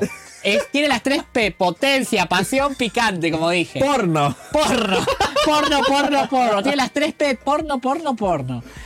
Eh, Dennis Cooper es un escritor eh, estadounidense muy interesante eh, dentro de la línea de autores gay de ese tiempo. Que además ha sido editado por anagrama y nunca más reeditado. Nunca más. ¿Por qué será? ¿Por qué será, no? Bueno, lo que pasa con Dennis Cooper, que en su tiempo ya fue valupureado, es que. ah, no me sale la palabra. ¿Valpureado? Sí. No sé qué es ese verbo, lo voy a Bueno, googlear. Bueno, no importa. Apedreado, o sea. Es porque es un escritor que habla desde un lugar gay. Y desde ese lugar gay habla de manera visceral. Es muy explícito tanto en el sexo, sobre eh, en ese tiempo las costumbres con el B- BSDM. Valpuleado. Era Sería alguien que fue golpeado. Bueno, ese. Fue muy golpeado. Perdón. Vapuleado, perdón. Eh, y, y lo que a mí me gusta mucho es que él tiene inspiración en asesinos. Asesinos seriales. Uno de los escritores favoritos de la gran Mariana Por Enríquez. supuesto. Es poco conocido. Es muy poco conocido, la verdad es una pena. Eh, ya que todos están ahora con la serie de Jeffrey Dahmer, eh, Dennis Cooper se basó mucho en Jeffrey Dahmer para un montón de cosas que escribió. Este contacto es una quintología, tetralogía, no me acuerdo, eran cuatro o cinco libros, no, cinco libros eran. Eh, sobre su ciclo eh, Mike. Bueno, tiene un ciclo, la cuestión es el mismo protagonista, pero en distintas historias. Eh, de gays malos, digamos, va, malos. Gays que no son la Gays norma. antihéroes. Gays antihéroes. Son gays, personas gays que son. Eh, están todos pirados. Sin escrúpulos, sin valores, eh, sin objetivos, sin esperanzas. Y con morbos. Terribles. Terribles. Diría terribles. Y Terribles pero reales. Porque creo, creo ese es el problema. Ese es el problema con Dennis Cooper. Eh, Que muchos nos hacen. bueno, es muchos que- es que es que Por eso no lo reeditan. Porque Es que- es que- es un agitador. o sea. Que desde el tiempo que pasó, se le criticó mucho y se le pidió que deje de publicar eh, asociaciones gays de, los derechos humanos y eso le dijeron, che, deja de publicar, estás dando un mal mensaje hacia nosotros. Y Dennis Cooper dijo, perdón, la que tiene talento hace lo que quiere, escribe lo que quiere. Dicho y eso, él escribió un montón, hoy en día no publica nada, muy poco. De hecho, yo eh, lo último que leí de él Y pero lo que pasa. es La Casa de Zack, que es una novela experimental hecha con GIF animados. O sea, no la entendés, un pito. Pero está buenísimo los gi- GIF que eligió y son todos tipo de la onda de él, digamos. Eh, Lo que pasa es que. Perdón que te interrumpa. no, no, quiero que. Pero. mm, Vos lo leíste también, así que. Es que a mí me encanta Dennis Cooper. Pero me da muchísimo miedo. A mí me da Pero. mucho miedo. Pero no en el sentido bueno, sino como. Bueno, esto, esto que conté al principio, ¿no? Como. Yo sé que lo que está contando es verdad. O sea, es ficción. Pero yo sé que lo que está contando es verdad. O sea, yo sé que en la Deep Web de verdad hay. ¡Qué hay- bueno! hay- Tantos idiomas para hablar y elegiste hablar con la verdad y darme pie para hablar de O- mi libro. O sea, yo, yo sé que en la Deep Web de verdad hay, em, hay personas que piden por alguien que quiera morir y sé que hay, sé que hay gente que, hola, me quiero morir, ¿quién quiere matarme? Y, y sé que eso ocurre. Por suerte, yo creo que no es tan prolífico ni, ni, ni tan demandado acá en Latinoamérica. Creo, Claro, creo. Pero, mm, por ejemplo, el otro día me enteré que en Brasil son como 200 millones. Estaba como, ¿qué?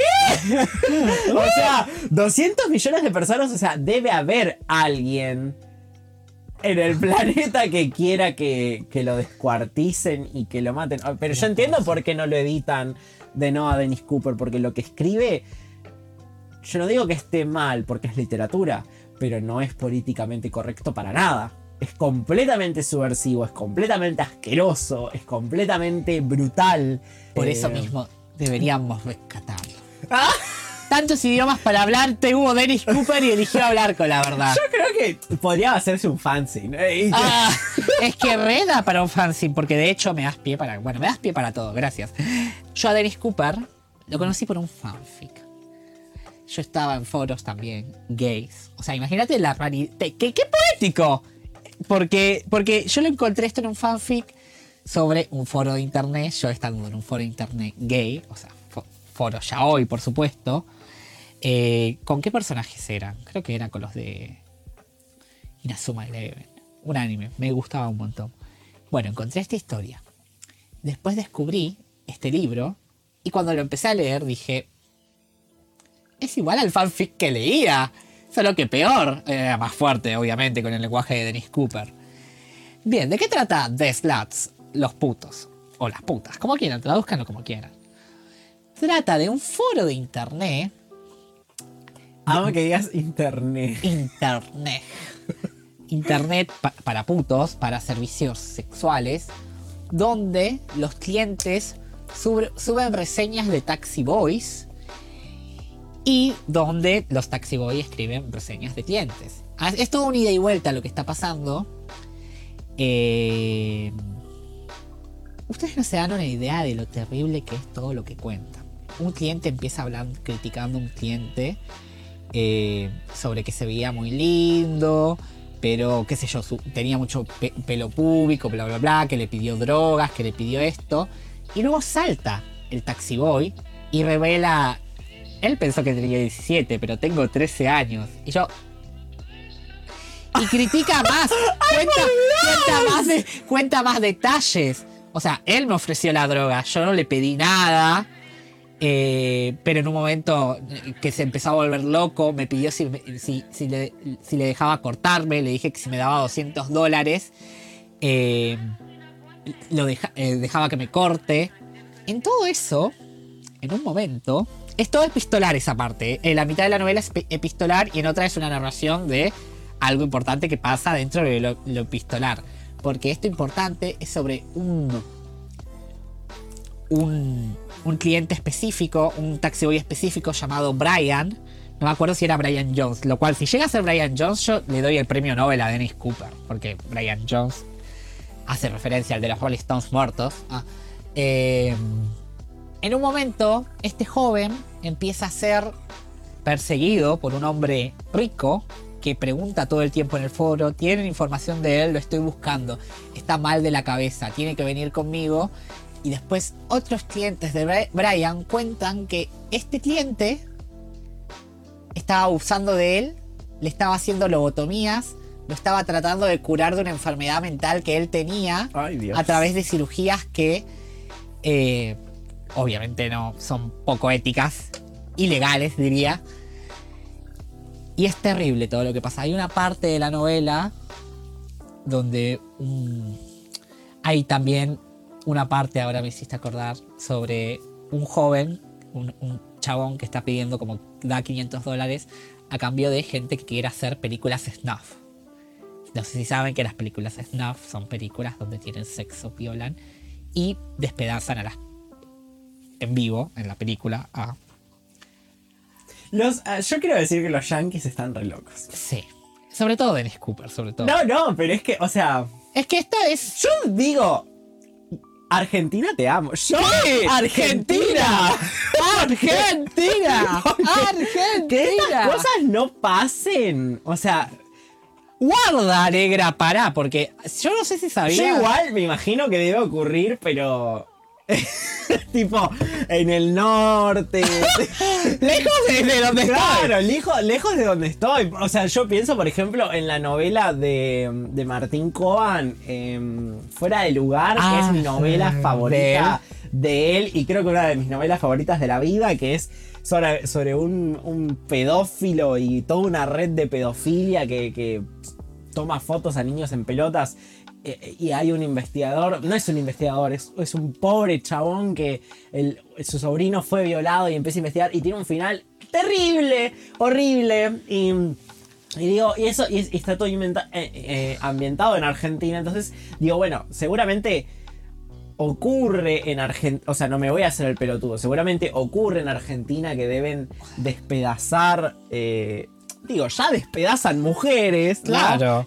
También podríamos debatir eso, ¿no? Como por qué ya no nos da terror ver cómo eh, asesinan cuerpos...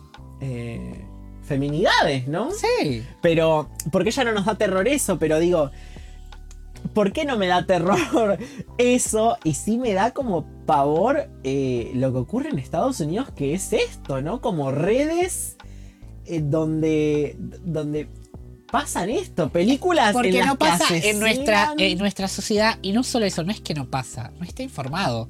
Yo había leído el otro tweet un día que espero que, tipo, la verdad que, que no fuera cierto, porque dice: Bueno, en realidad acá en Argentina me dijo una jueza, la mamá de una amiga, que hay. cinco- de 3 a 5 asesinos seriales, pero no lo notifican porque tienen que la, temen que la sociedad caiga en pánico Y sí, por supuesto. ¿qué te colectivo. Y yo estaba tipo, ¿Qué te parece? Pero por supuesto. No, ne- negra, yo, pero pa- como te digo, pasa, pero... Bueno, pero no es a la escala de, de Estados Unidos, me Claro, parece. por supuesto. Que yo no sé muy bien por qué pasa eso en Estados Unidos, ¿no? Y digo Estados Unidos, pero también puedo decir, o sea, Europa. no, China. Bueno, el otro día, por ejemplo, me enteré que en España hay un montón de chabones. eh, ¡Ah, estábamos juntas! Sí. Cuando nos enteramos. Hay un montón de chabones que matan a, a, lo- a los hijos, mafias que matan hijos de, de mujeres. eh, como si fuera eso solución para pagar una deuda.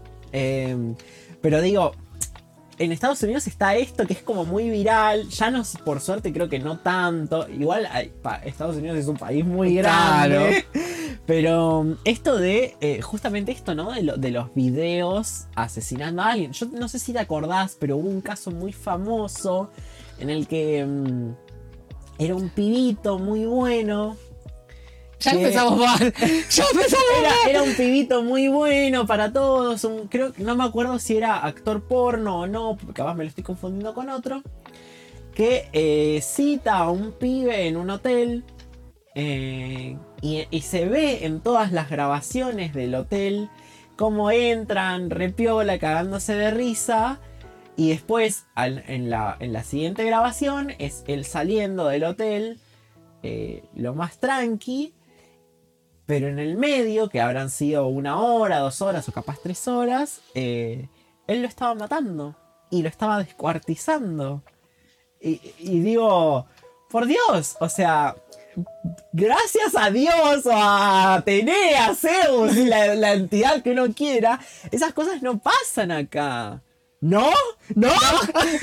Así estoy. No, porque, o sea, es terrible. Yo como te digo, yo... O sea, y voy a, voy a, un, a un detalle como menor y casi cómico, chistoso, pero por ejemplo en las, en las, en las novelas de Dennis Cooper hay mucho esto de, no me acuerdo cómo, es- cómo es el término, pero esto de comerse la caca del otro.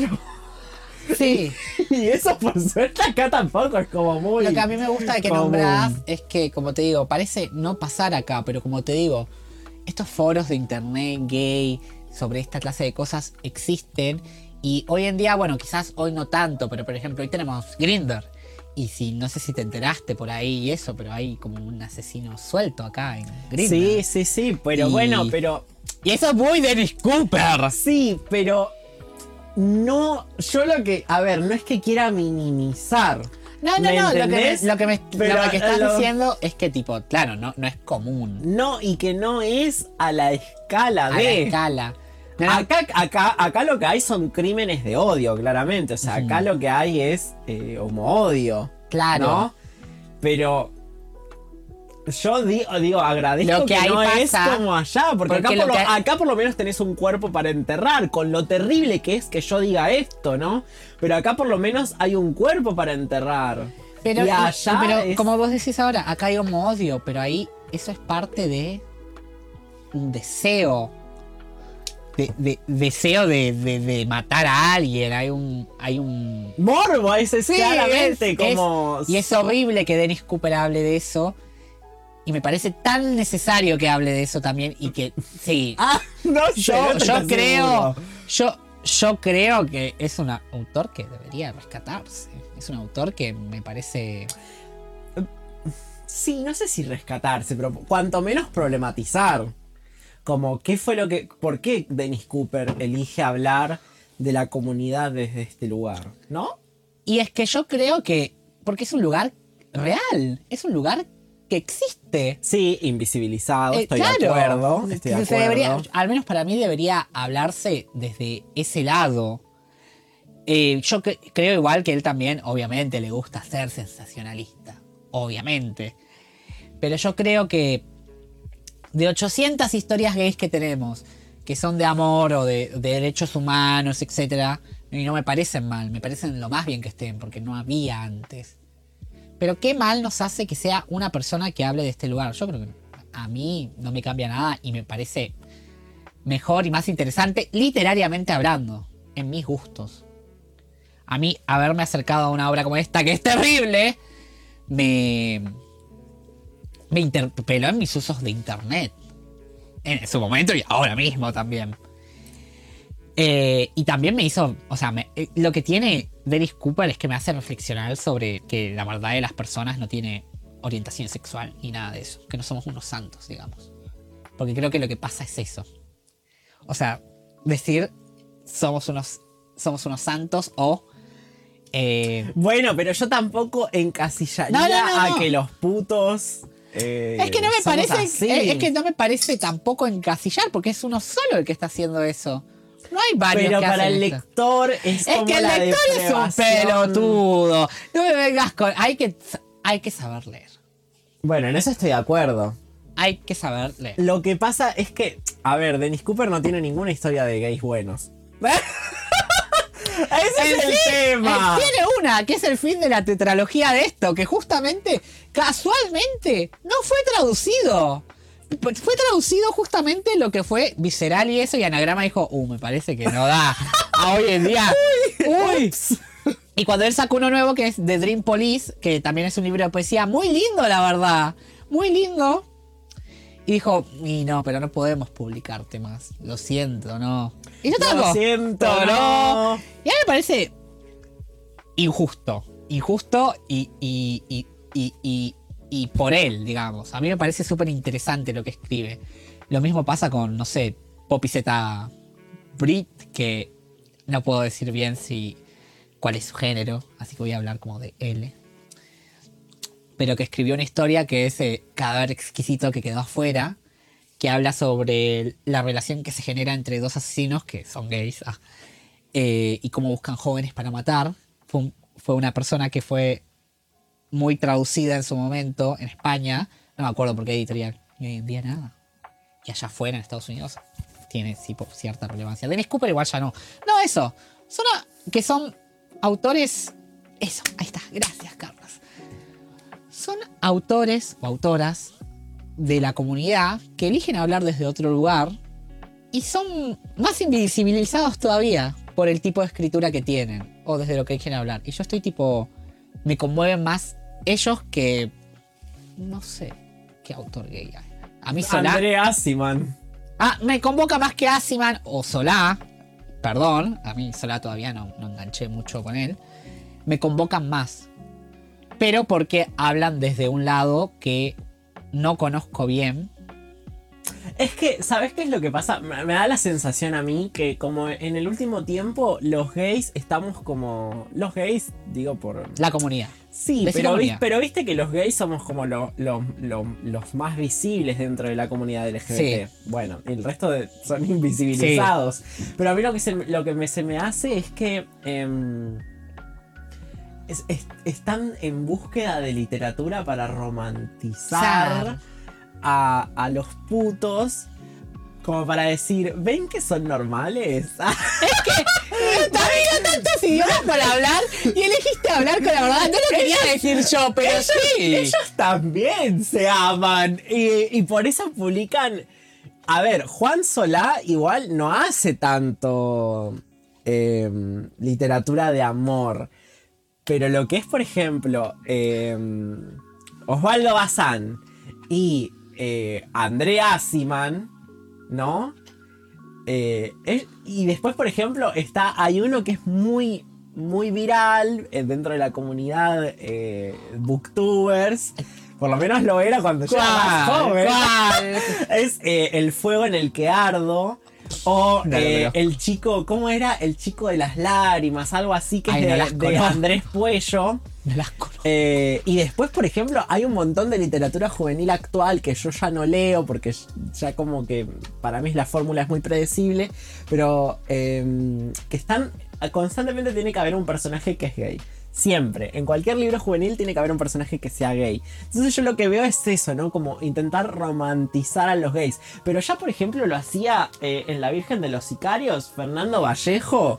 O sea, ya proponía eh, relaciones homosexuales en donde había un sicario y ese sicario, o sea, era una pareja, por ejemplo, en la que el, el- el activo de alguna manera, no existía esto del activo y el pasivo, ¿no? Pero digo, como el hombre mayor le decía, quiero que mates a este, y ese chabón iba y hacía ¡pum! y le pegaba un tiro a una embarazada. O sea, ya había un registro. ¿Y Fernando Vallejo cuándo escribió esto? Fernando Vallejo debe haber escrito esto en los, en los 60, en los 70, más o menos, por ahí. Y, o sea, eso ya ocurría eh, en, el- los 90. ¿En los 90? En los 90 parece ser. Bueno, y eso ya ocurría, pero por ejemplo pienso también en Yoshua.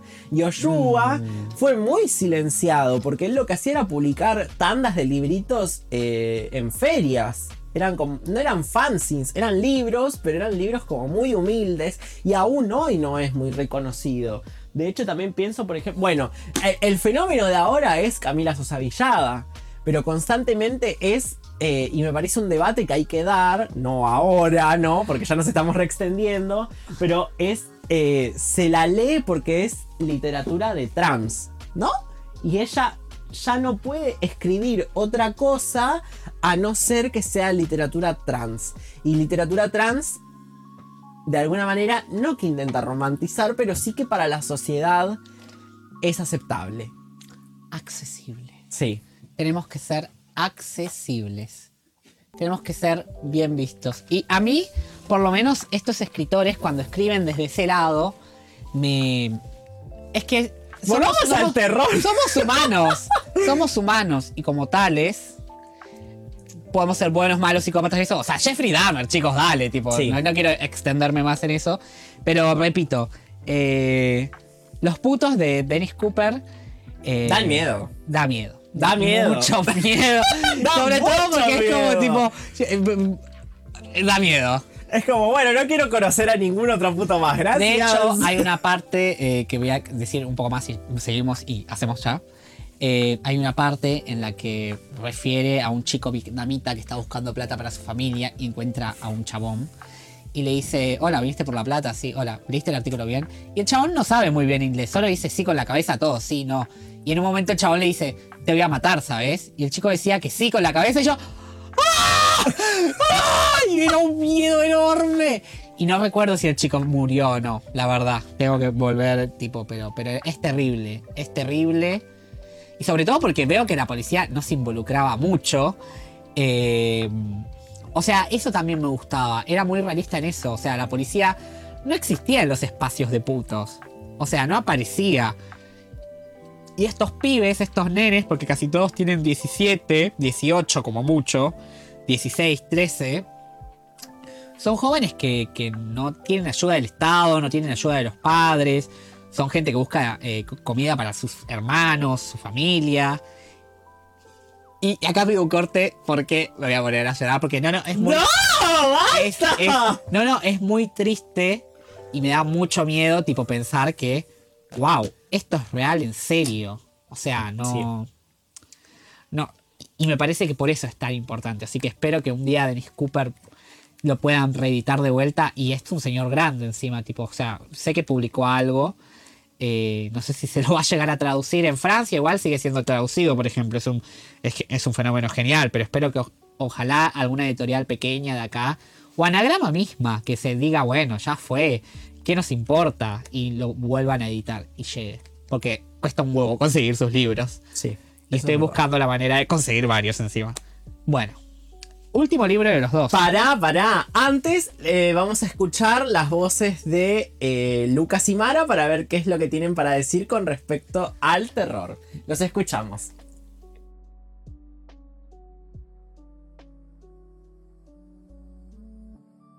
El terror en la literatura para mí es un estilo difícil porque su objetivo que es dar miedo en mí no, no lo consigue. Me pueden pasar cualquier tipo de cuento o novela y no, no llego a sentir ese miedo que supuestamente se propone generar. Sí he leído novelas de terror, cuentos de terror, los he disfrutado pero desde otra perspectiva.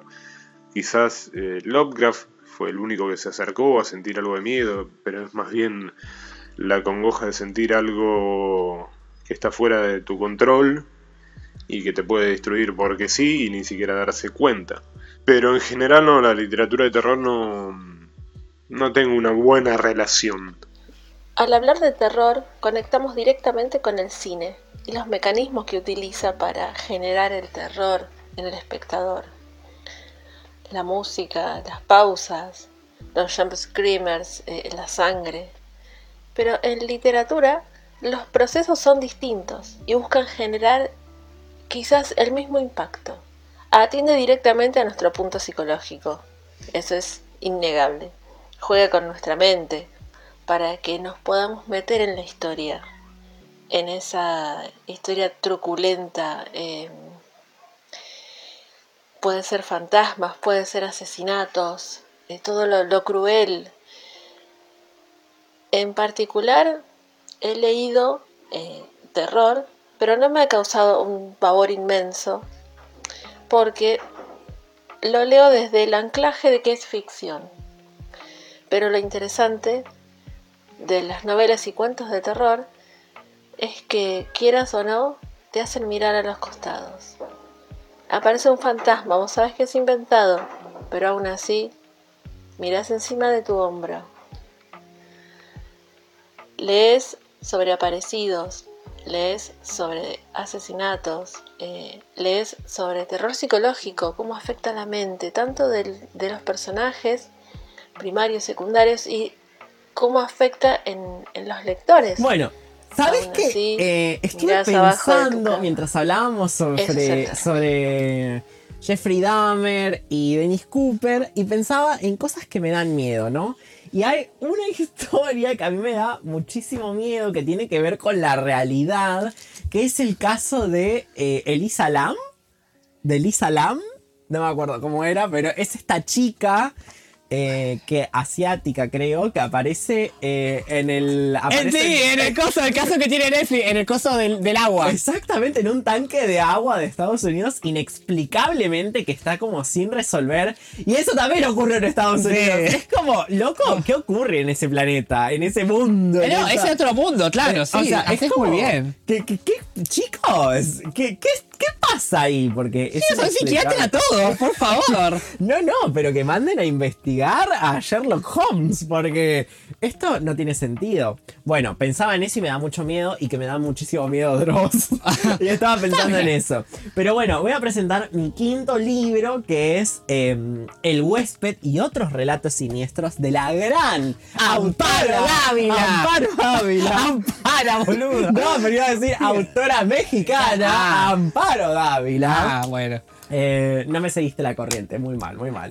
Bueno, pero yo también fan de, de Amparo Dávila. Me alegra No. mucho que haya llegado a ella porque ya le había tirado encima. Una genia, aparte esta edición ilustrada que como Divina. verás tiene... un- No, no, increíble. Tenés que llegar a, la a- a lo Eh, que editó Mariana Enríquez para la Con página de espuma. Sí, bueno, debo, debo, Debo. hacerlo. Debo Eh, hacerlo. este, cue- este cuento, este libro tiene unos cuentos increíbles, fabulosos. Además remata con un poema que se llama Semblanza de mi muerte. No, no, no, chicos, yo no puedo explicarles eh, lo genial que es este libro. Si pueden conseguirlo así, ilustrado.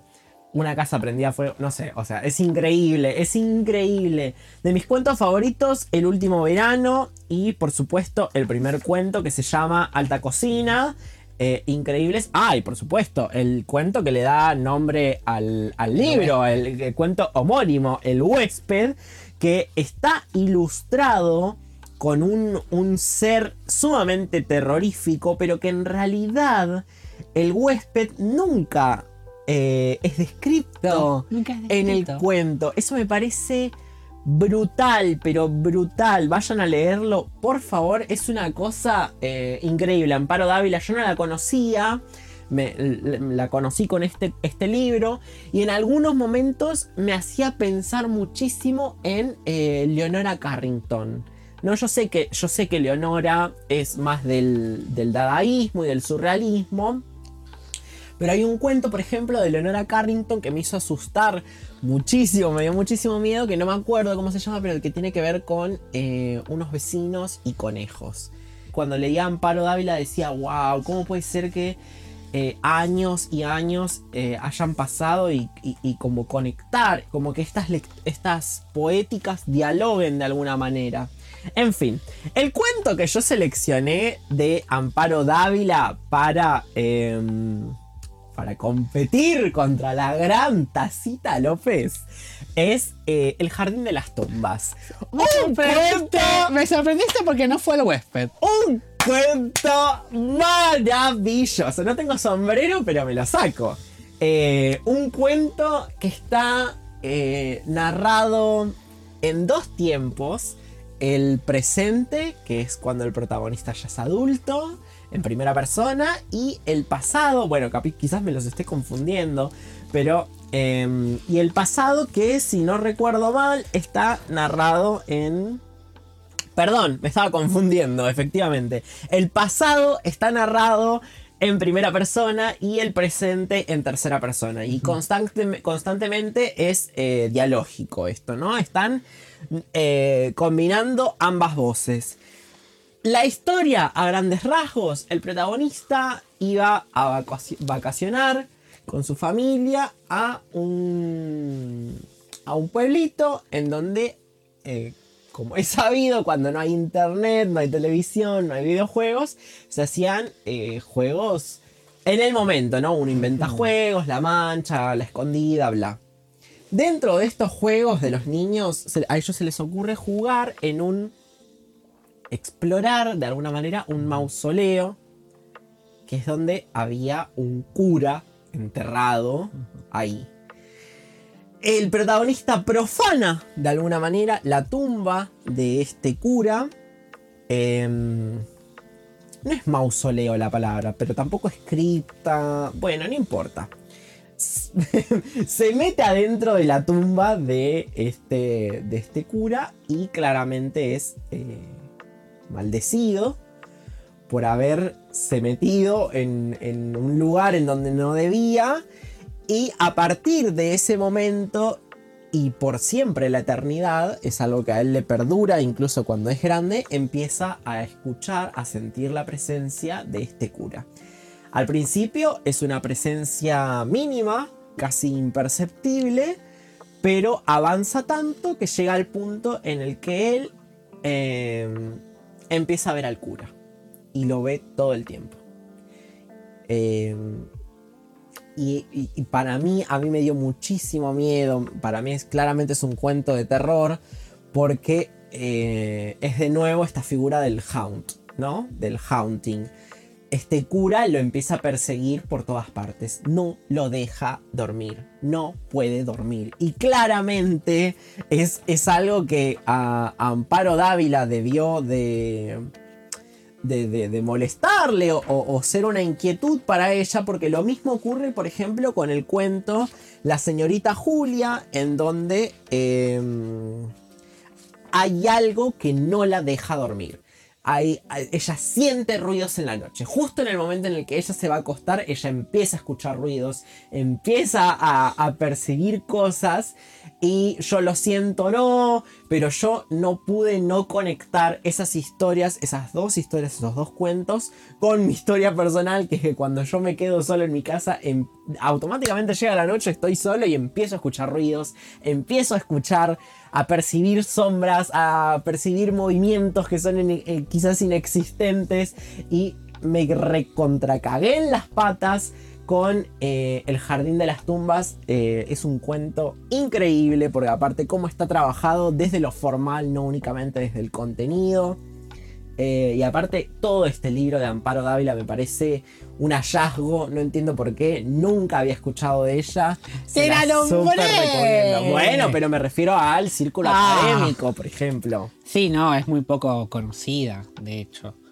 De hecho, recién ahora con las reediciones que Lo hacen, mismo de hecho pasa- por el huésped. es- Lo mismo me pasa con Leonora Carrington. O sea, nunca Sí. la había escuchado nombrar hasta Sabes que que no igual es muy famosa, pero es famosa más por su faceta plástica.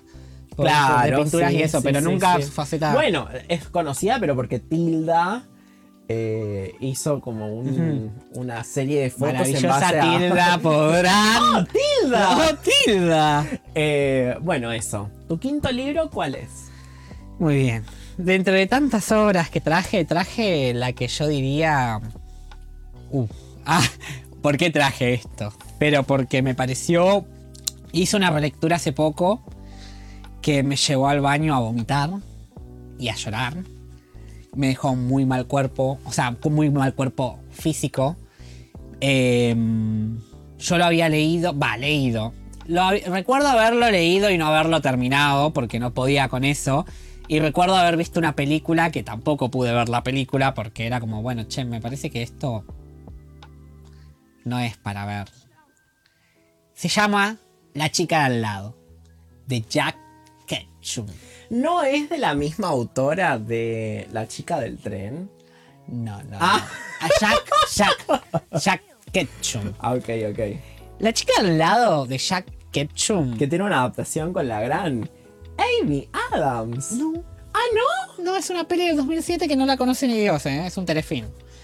Ah, mira. La chica de al lado es la historia de dos hermanas, Meg y Susan, que los papás se mueren y las llevan a vivir con una tía lejana.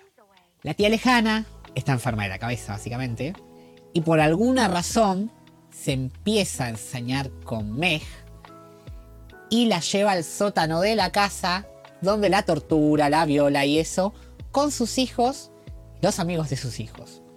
El narrador de esta historia es un chico llamado David, David, que no está de acuerdo con esto que está pasando, pero tampoco está haciendo nada, no puede ayudar.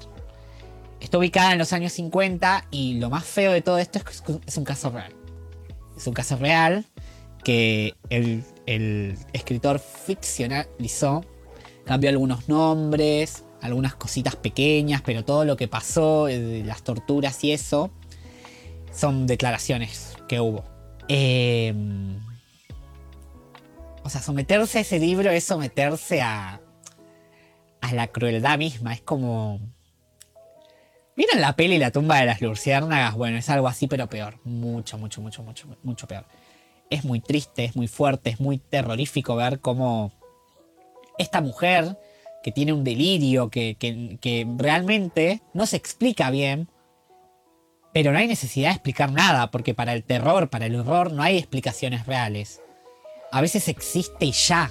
Y estos hijos que siguen a la mamá en esta tortura hacia las chicas, pero lo peor es sobre todo se lo lleva a Meg, porque con Susan, que es la hermana menor, es como, bueno, cuando trata de defender a la hermana o eso, las maltra- la maltratan y eso, pero generalmente la, tiene enseña- enseñada con esa chica, Meg, Vaya a saber uno por qué. Yo no puedo dar. Yo no puedo leer, de hecho, ah, las descripciones de las torturas a las que está sometida esa chica. Y ver cómo este protagonista pelotudo, que en cierto modo, no sé si refleja al autor, en cierto modo. Eh, El autor contó que este, que este crimen lo, lo, lo conmovió de tal forma y eso, pero que yo sepa, él no tuvo nada que ver. O sea, él no es David Posta en la historia, pero es raro, pero como digo, como este chabón no, no, no, no puede y no quiere hacer nada y que casi también participa en esto de los abusos y el, el pueblo mismo. El pueblo mismo que sabe que estas chicas no salen a la calle, que, que sabe que existen, pero no, no dicen, no hacen nada. Y los hijos de esa gente del pueblo, los amigos de los hijos de esta señora, van y torturan a esta mina. Yo solo voy a contar ahora, porque es algo que. que. que yo me olvidé, tipo, como. Ah, me, me encanta si hizo un silencio encima, tipo. Se hizo un silencio como que, che, me está poniendo incómodo, pero porque es incómodo. Lo que- Es re incómodo lo que estás contando. porque tiene Mentira. 13 años. No, no, tiene 13 años. es- 13 años Meg y una de las chicas tiene 8. Susan. Pero en una cuenta como con un caucho de goma y no sé qué más le quema el clítoris a Meg. Pero lo cuenta detalladamente, ¿te das cuenta? Y yo estaba tipo, ¿por qué me torturo así y leo esto? No, no, es horrorosa. Es terror, es terror puro y duro, sobre todo al saber que es algo que pasó en la realidad y que la realidad es peor. Pasaron más cosas que fueron peores. Listo. Uf, qué ambiente de pesado por de repente, boludo. Es una obra No, pero es excelente. Eh, eh, Pero no es la de Amy Adams. no. Ah. Y aparte, la chica del tren no es Amy Adams, es no, Emily no, Bloom. pero esa es la chica, esa es la chica del tren. Yo te digo que ahora hubo una adaptación, me parece que. La mujer en la ventana. Ah, esa, Pero no, no, es. no, es la chica de la Ah, ok, ok. Es una obra de terror que, nada, te deja un mal cuerpo posto. Ok. Es- Por eso queda un ambiente como diciendo, sí, confirmo. Ok. Vamos a hacer un repaso con las cinco obras. Mis cinco obras son. Dale, tus cinco obras son. El umbral de la noche, Stephen King. Las voladoras, Mónica Ojeda. El país de octubre, Ray Bradbury. Solaris, Stanislaw Lem. El huésped y otros relatos siniestros, Amparo Dávila. Los míos son Stephen King, Cementerio de Animales, Ella dijo Destruye, Nadia Bulkin, The Sluts, perdón, no puedo decir los putos, ah, de Dennis Cooper, La chica al lado, de Jack Ketchum, y eh, Amigo por correspondencia, de Daniel Aubach. Ok. ¿Estamos listos para la. Son dos horas, amiga, hablamos dos horas. Esto va a tener que ser cortado. Estamos listos para batirnos a duelo. Una patada en la cabeza te vas a llevar. Bueno, empecemos. ¿Querés empezar vos con un movimiento? Te deberíamos hacer, hacer que sea aleatorio, porque si no. No entiendo igual, tipo. ¿Cómo empezamos?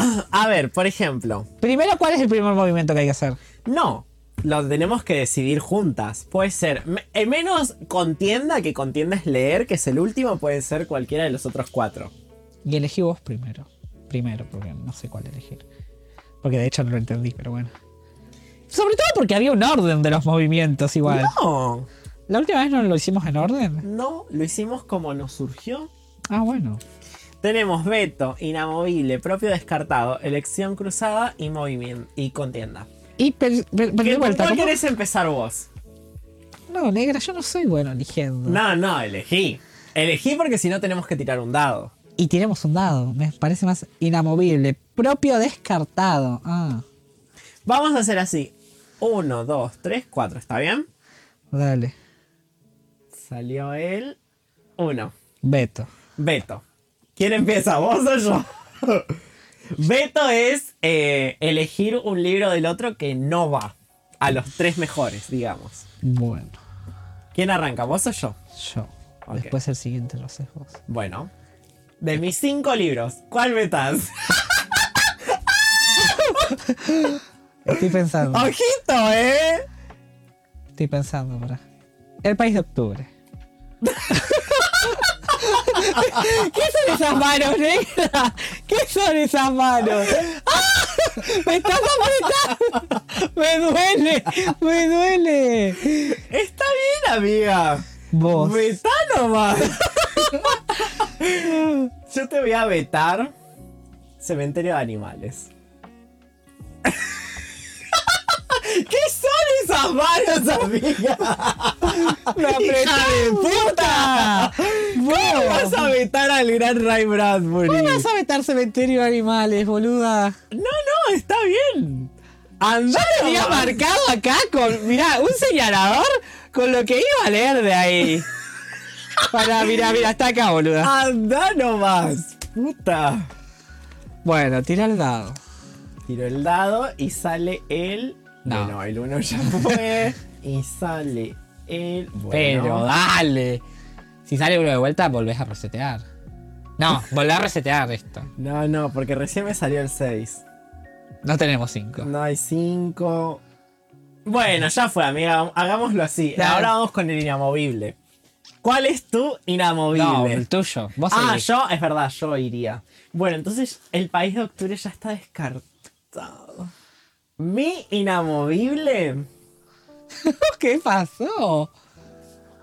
va a ser El huésped y otros relatos siniestros de Amparo Dávila. ¿Pero por qué? Es inamovible. Porque queda dentro de los tres mejores. Ahora vos. Yo no puedo creer que me hayas sacado. Pero vamos a hacer no lectura de los tres libros, los tres mejores. No, de uno. Del que queda. Del que queda. Vos sí que no tenés honor y honra. Vos que me sacaste cementerio de animales. Pero obvio que te lo tenía que sacar si vos me sacaste acoso. Al gran Ray Bradbury. Estoy pensando. Elegí rapidito, se te acaba el tiempo, reina. Mi inamovible va a ser. Puta, me cagaste toda la jugada. No, mi inamovible va a ser la chica al lado de Jack Ketchum. Ok, ese queda dentro de tus tres mejores. Sí. Ok. es- Dentro de mis tres mejores queda El huésped y otros relatos siniestros. Bueno, el siguiente movimiento es propio descartado. Vas vos. Yo descarto. Voy a descartar. Amigo por correspondencia. Y solo porque tengo que hacerle una relectura por las dudas. Ok. Yo voy a descartar a Las Voladoras de Mónica Ojeda. Así que estos ya no compiten. Quedan tres, son nuestros tres mejores libros. No, pará, ahora queda Elección Cruzada. Vamos. Elijo yo, sería como yo apropiarme Sí. de un libro tuyo para mi lado y vos te tenés que apropiar uno de los míos, o sea, te quedan estos dos para elegir y a mí me queda para elegir de los tuyos. Dos. ¿Cuáles? The Slots de Dennis Cooper y ella dijo Destruye de Nadia Bulkin. Yo voy a elegir The Slots de Dennis Cooper para mi bando. Yo voy a elegir Solaris. Vamos a elegir Solaris. Ok, entonces a mí me toca leer el cuento El umbral de la noche. Me toca leer el cuento em, Los niños del Los niños del maíz. A mí ¿Y a me toca leer? Nadia Bulkin. La Unión Salva. No sé por qué te pedí. La Unión Salva a los condenados. Bueno, amiga, contienda. Espero que estés lista. Para, repasemos. Nuestros tres mejores libros son. Mis tres mejores libros son. El huésped y otros relatos siniestros de Amparo Dávila. El umbral de la noche de Stephen King con el cuento Los niños del maíz. Y The Slots de Dennis Cooper. Mi cuento, mi, mi cuento es Solo la Unión Salva a los condenados de Ella dijo Destruye, Nadia Bulkin, La chica de al lado, Jack Ketchum y eh, Solaris. Stanislaw Lem. Ah, es. Bueno, empieza la contienda. Él dirigió nuevamente su atención hacia la carretera justo a tiempo para ver que algo desaparecía debajo del parachoques del Thunderbird. Un instante después, cuando solo estaba empezando a pasar la presión del acelerador al freno, sintió que algo se aplastaba tétricamente, primero bajo las ruedas delanteras y después bajo las traseras. Fueron despedidos hacia adelante cuando el automóvil frenó sobre la línea de separación central, pasando de 75 a 0 kilómetros por hora a lo largo de las huellas negras de los, de los neumáticos. Un perro, exclamó él, dime que ha sido un perro. Las facciones de ella estaban pálidas, del color del requesón. Un niño, un crío pequeño, Salió corriendo del maizal y te... Te felicito, campeón. ¿Se acuerdan de la canción? La colgamos sobre el agua, del enorme roble. Bueno, aquí no hay más lagos, y la iglesia de First Plymouth está al otro lado del lago. La cámara se zoom en busca de un campanario blanco al otro lado de las aguas tranquilas, pero hay muy poca luz. La colgamos delante del cementerio. La cámara gira hacia Roslin Taro, que se ha enfadado de repente. Camina hacia la cámara y cuando llega le da un empujón al que graba. Cállate, Bey. Odio esa canción idiota. Vámonos, tengo frío. Vamos, por favor. Pero Clark Durkin sigue observando el árbol. Le tiemblan las manos. Roslin Taro lo llama. ¡Lark! La cámara sigue la mirada de Clark Dunkin hasta el árbol. Delante de este hay una figura de pie Lleva una túnica blanca y sucia y una capucha de ejecución. La figura alza hasta, la capucha dos manos pálidas y delgadas, como si fuera a descubrirse la cara. De repente la cámara empieza a girar a lo loco. No muestra más que tierra, ramas y el violeta del cielo, cuando el que la maneja echa a correr. Se oyen los gritos de Roslin Taro. Alguien, el de la cámara, o posiblemente Clark Dunkin, está gimoteando oh mierda, oh mierda, oh mierda. Suena como desde muy lejos y entonces la imagen se funda en negro. La sombra se cerró sobre él cuando entró en el maizal. La pintura roja para paredes de granero era sangre. Se oía un zumbido bajo, somnoliento, a medida que las moscas se posaban, saboreaban y volvían a, a remontarse bordoneando. Quizás para ir a alertar a sus compañeras. Más adentro, las hojas también estaban salpicadas de sangre. Seguramente no podía haber saltado tan lejos. Y entonces vio a sus pies el objeto que había divisado desde la carretera. Lo alzó. Allí era donde se truncaba el orden de las hileras. Varios tallos se ladeaban como si estuvieran borrachos y dos de ellos estaban netamente cercenados.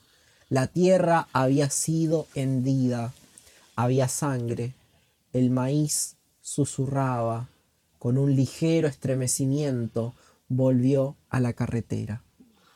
Annie la andrajosa estaba parada a los pies de la cama. Es Jessica, pensó Ross. Jessica se ha metido en mi cuarto y está intentando asustarme, y ella y Bay se van a partir de risa mañana. Intentó abrir la boca pero no pudo. Intentó forzar la mandíbula con la mano y no pudo levantar el brazo. La cosa a los pies de la cama, Jessica, Jessica, Jessica, alzó dos brazos blancos como el hueso hacia la capucha negra. Ross intentó cerrar los ojos, pero antes de que lo consiguiera, el ghoul se había quitado la capucha y revelado su rostro. No sabía qué esperar, ya que en la historia Annie la andrajosa nunca tuvo una cara. Era su madre. Resplandecía en un tono azul verdoso, como los fuegos fatuos en el bosque, y aparte del resplandor, la cara era tan inexpresiva y sus movimientos tan espasmódicos que podría haber estado viendo una película antigua. Su madre, que debería haber estado a más de un kilómetro y a dos metros bajo tierra en First Plymouth, Abrió y cerró la boca como si intentase hablar, pero solo surgió de esta un jadeo ronco y sepulcral. Él se volvió bruscamente para mirar a Vicky y lo que sostenía en la mano. Vicky contemplaba absorta el objeto, sus manos lo habían palpado, al hurgar el fondo de la maleta, y lo había extraído mientras hablaba. Burt detuvo el coche para inspeccionarlo mejor. Ella se lo entregó en silencio. Era un crucifijo confeccionado con vainas de maíz retorcidas, en otra época verdes y ahora secas. Una mazorca de maíz enano estaba atado a ello con barbas de maíz entretejidas. La mayoría de los granos habían sido cuidadosamente extripados, probablemente de uno en uno con un cortaplumas. Los granos restantes formaban una tosca figura cruciforme en un alto relieve amarillento. Ojos de granos de maíz con sendos cortes transversales que sugerían las pupilas, brazos estirados de granos de maíz, las piernas juntas, terminando en un grosero simulacro de pies desnudos, arriba cuatro letras también talladas en el suro blanco como un hueso, INRI. ¿Por qué se llama árbol? preguntó el pequeño Bay. Porque todos crecemos de las mismas raíces. Mucha gente dibuja los árboles genealógicos empezando por los bisabuelos en la parte de arriba, como si todos tus antepasados hubieran vivido y muerto solo para que tú pudieras nacer. Tú, un pastelito especial. Pero eso no tiene ni una mierda de sentido. Hay que empezar por las raíces, que aquí son Herman y Sarah Bailey cuando vinieron aquí desde Ogio. Los demás somos sus ramas, surgimos de ellos. Desde luego en el dibujo parecía como si todo el mundo desde Herman y Sara hubiera crecido desde sus huesos enterrados, con los hijos brotando de los padres como esporas. Eso quiere decir que estamos atascados aquí. La tía Vivian la dio la cabeza. ¿Y qué tiene de malo aquí? Llevamos un muchacho muerto en el maletero del coche, vociferó él y se regocijó al ver cómo respingaba, cómo sus facciones se descomponían. Continuó con una voz más baja, lo degollaron y lo arrojaron a la carretera y yo lo arrollé. Ahora iré hasta el edificio de los tribunales o lo que tengan aquí y comunicaré lo que ha sucedido. Si quieres empezar a caminar hacia la autopista, hazlo. Te recogeré en el trayecto, pero no me pidas que dé la vuelta y enderece hacia Grand Island, está a más de 100 kilómetros de aquí, como si solo transportáramos un saco de basura y no un cadáver. Ese niño tiene madre y denunciaré lo ocurrido antes de que quien lo mató se haya ocultado en las montañas. Hijo de puta, murmuró ella llorando. ¿Qué hago aquí contigo? No lo sé, dijo él. Ya no lo sé, pero la situación tiene remedio, Vicky. Burt arrancó y se alejó de la acera. El perro levantó la cabeza al oír el breve chirrido de los neumáticos y después volvió a apoyarla sobre las patas. Eres increíble. No es Annie la andrajosa, imbécil. Annie la andrajosa no es real. ¿No te acuerdas? Nos la inventamos. Es Jessica. Sí, ¿y dónde está tu amiguita, por cierto? Es parte de esta mierda. Debería estar aquí también. Bay se mordió una uña con nerviosismo y echó un vistazo a la caravana de Alki. Estaba vacía salvo por las bolsas de plástico, las colillas y los restos de comida, pruebas de una vida deshecha. Jessica se ha ido, los otros lunáticos guardaron silencio, pero Bay dio un puñetazo a un armario de plástico y espetó la respuesta a una pregunta que solo había oído en su cabeza. No sé a dónde, simplemente se ha ido, no ha aparecido por el trabajo, sus padres no la han visto, creen que se ha enojado conmigo y se ha escapado. Cuando miraron en su habitación lo único que encontraron fueron esos malditos terrarios. Agotado de repente, Bay se sentó en la moqueta y se quitó la gorra negra. Todos eran iguales, un árbol minúsculo en cada uno, como un pequeño roble. La sombra minúscula de una sonrisa agridulce asomó en la cara de Bay, como un pequeño árbol embrujado. Bay tiene razón, musitó Lard. No es Annie la andrajosa, son los árboles. Miren el video. Levantó el teléfono y la película casera de presupuesto cero empezó a reproducirse. Ross y Bay estaban ya tan hundidos que no tuvieron fuerzas para negarse a ver la peliculilla experimentar una vez más, una última vez. Se vieron arrojando piedras al lago Goose. Bien, bien, vieron cómo la cámara encontraba el árbol embrujado. Se vieron representando el guion que habían escrito en casa de Jessica la noche anterior. Vámonos, tengo frío. Y vieron a Jessica de pie, ominosa y encapuchada, delante del árbol embrujado y por último vieron que las ramas del árbol embrujado se, curvaban, como los dedos de una driade gigantesca en dirección a Jessica. Por favor, Bert, gritó ella deslizándose por el asiento. Escucha, lo sé, saldremos de la ciudad y telefonearemos desde una cabina pública. ¿Te parece bien? tengo montones de monedas, solo que podemos, no me dejes sola, Bert, no me dejes sola aquí. Él le cortó el grito con un portazo y se recostó un momento contra la carrocería del té Bert, apretándose los ojos cerrados con los pulgares. Ella aporreaba la ventanilla del lado del conductor y gritaba el nombre de él. Produciría una excelente impresión cuando finalmente encontrara una autoridad para entregarle el cadáver del chico. Oh, sí. ¿Ven el árbol? susurró Lar como si estuviera animando a hablar a un bebé. Las hojas del árbol estaban erguidas y se sacudían como agitadas por un viento celestial, temblando como si se despertaran. ¿Lo ven moverse? No entiendo, gimió Ross. Es la brisa. No, no, no. Escuchen. He estado investigando esto. Estos seres existen por todo el mundo, en docenas de civilizaciones y a lo largo del tiempo. Está Ligrasir, está Ashbarta, está Milajfa, está Calpabrilla y ahora está el árbol embrujado.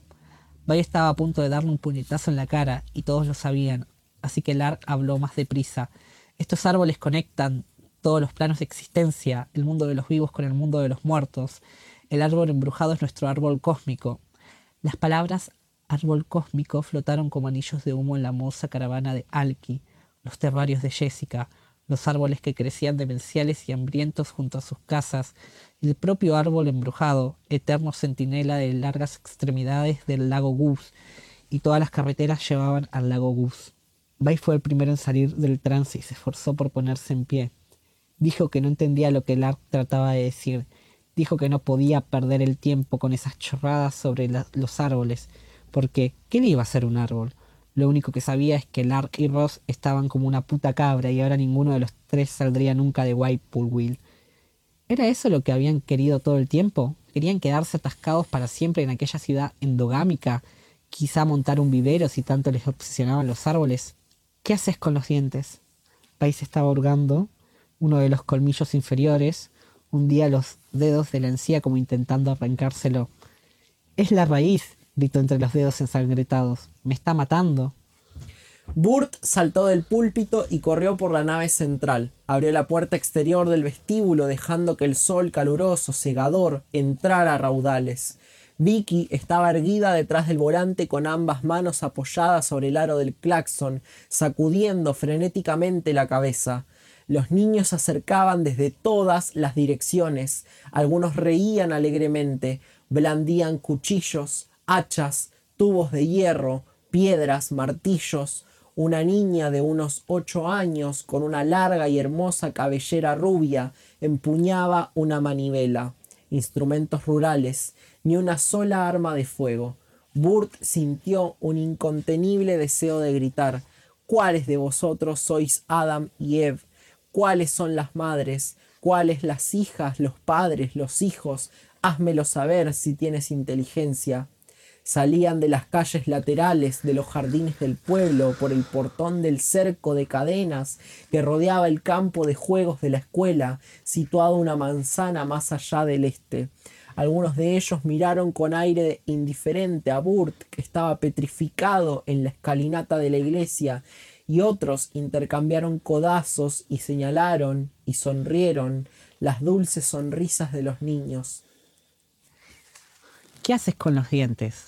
Vais estaba arrugando uno de los colmillos inferiores, hundía los dedos en la encía como intentando arrancárselo. Es la raíz, gritó entre los dedos ensangrentados. Me está matando. Bay esperó hasta volver a casa para sacar el diente. El dolor eléctrico lo tenía tan distraído que no se dio cuenta de que el alamo reseco que había ante la casa de su madre, aquel en el, que se había roto un brazo de pequeño, estaba volviendo a echar hojas. Usó unas tenazas y el espejo del baño. El dolor no era nada comparado con la idea horrible de soportar un momento más la raíz de aquel diente arruinado dentro del cráneo. Pero mientras contemplaba aquella fea cosa descarnada en el fondo del lavabo, podía sentir que se le estaban pudriendo las raíces de los demás dientes.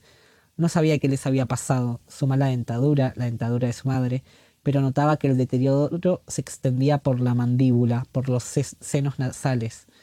La idea de que esas raíces enfermas crecieran por los huesos, las imaginó surgiendo del mentón como dientes de sable, taladrando en busca del suelo, hizo que sintiera ganas de morirse. Tenían que desaparecer. Todas. Cuando volvió su madre estaba tirado en el suelo, delirando, con los dientes esparcidos a su alrededor como semillas ensangrentadas. Al día siguiente de que ingresaran a Bahía en el psiquiátrico de Teller, Ross condujo a solas en el crepúsculo hasta la casa de Jessica, de Jessica Grauner. Fue porque solo la unión salva a los condenados, aunque había odiado a Jessica cuando se apuntaba a las escapadas de vandalismo y raterías de los lunáticos.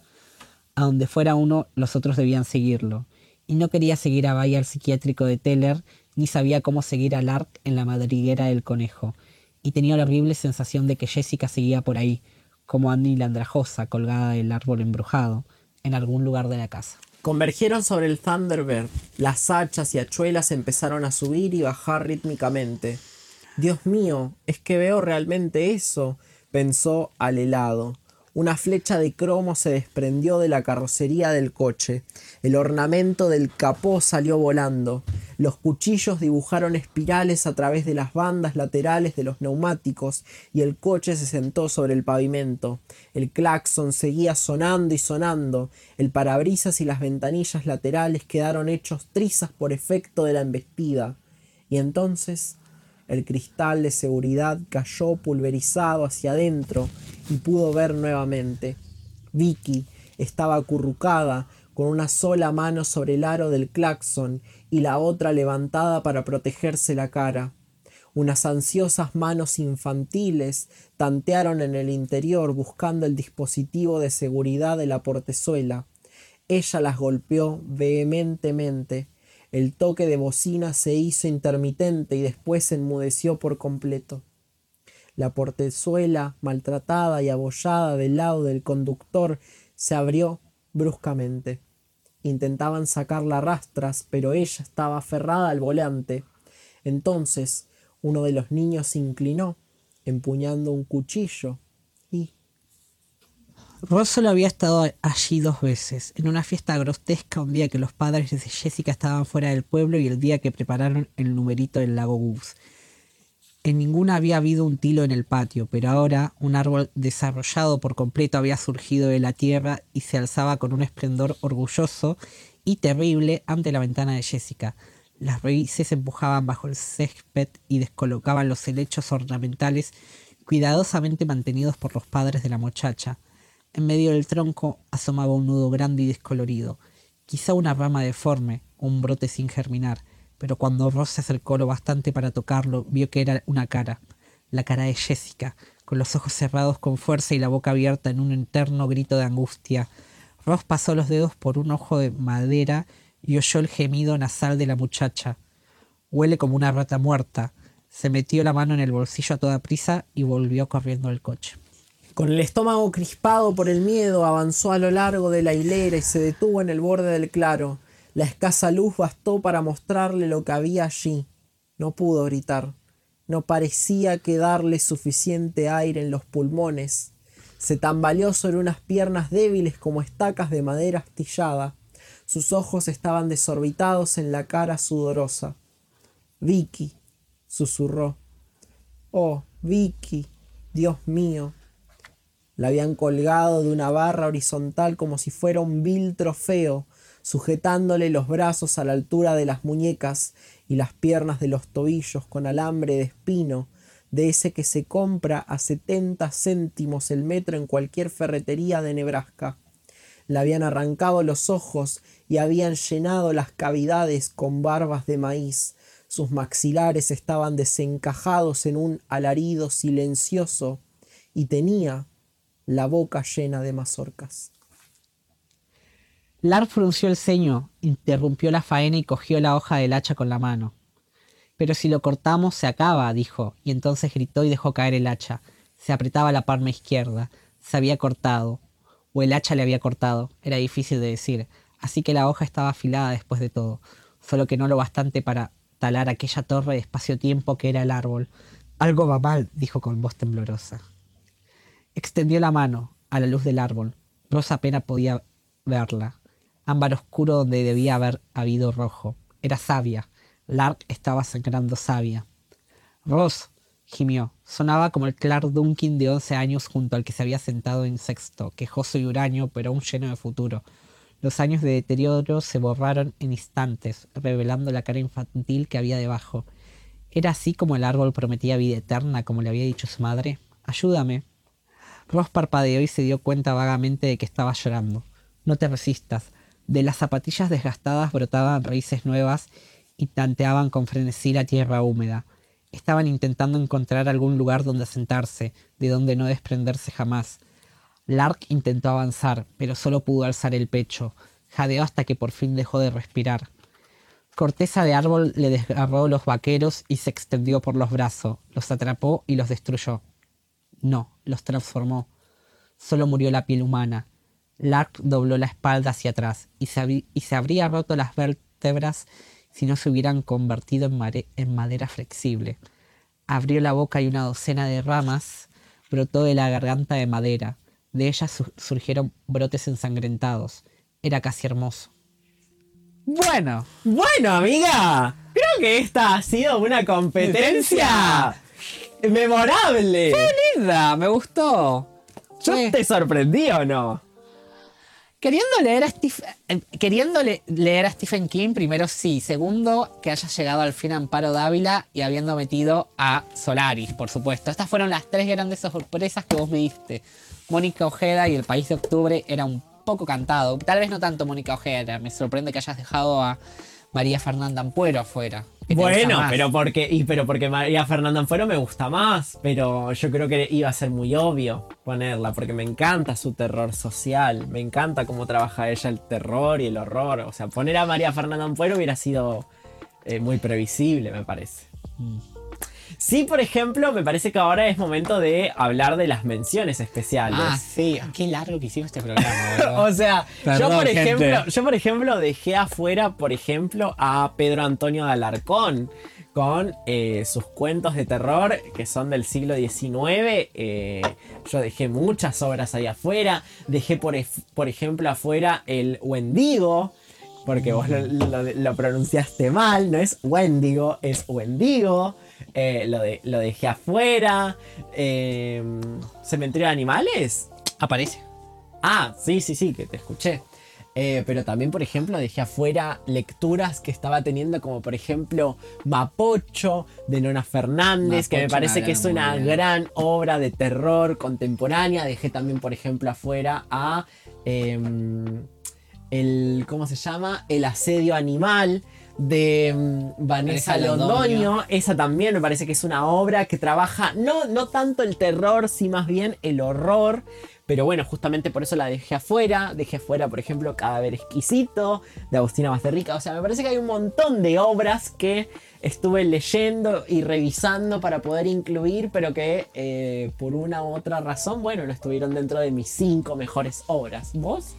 Yo, por mi parte, o sea, si bien estas son mis cinco obras, no sé si son del favoritas, o sea, sí son favoritas, sobre todo están en mi top 10 seguro, no sé en qué orden, pero las traje porque me son lecturas recientes, son lecturas que me tocaron, son lecturas que que me parece que tienen algo importante que decir, eh, que a mí me, interesa eso el terror. El terror tiene algo importante que decirnos. Me parece que no. El terror no puede ser solo terror.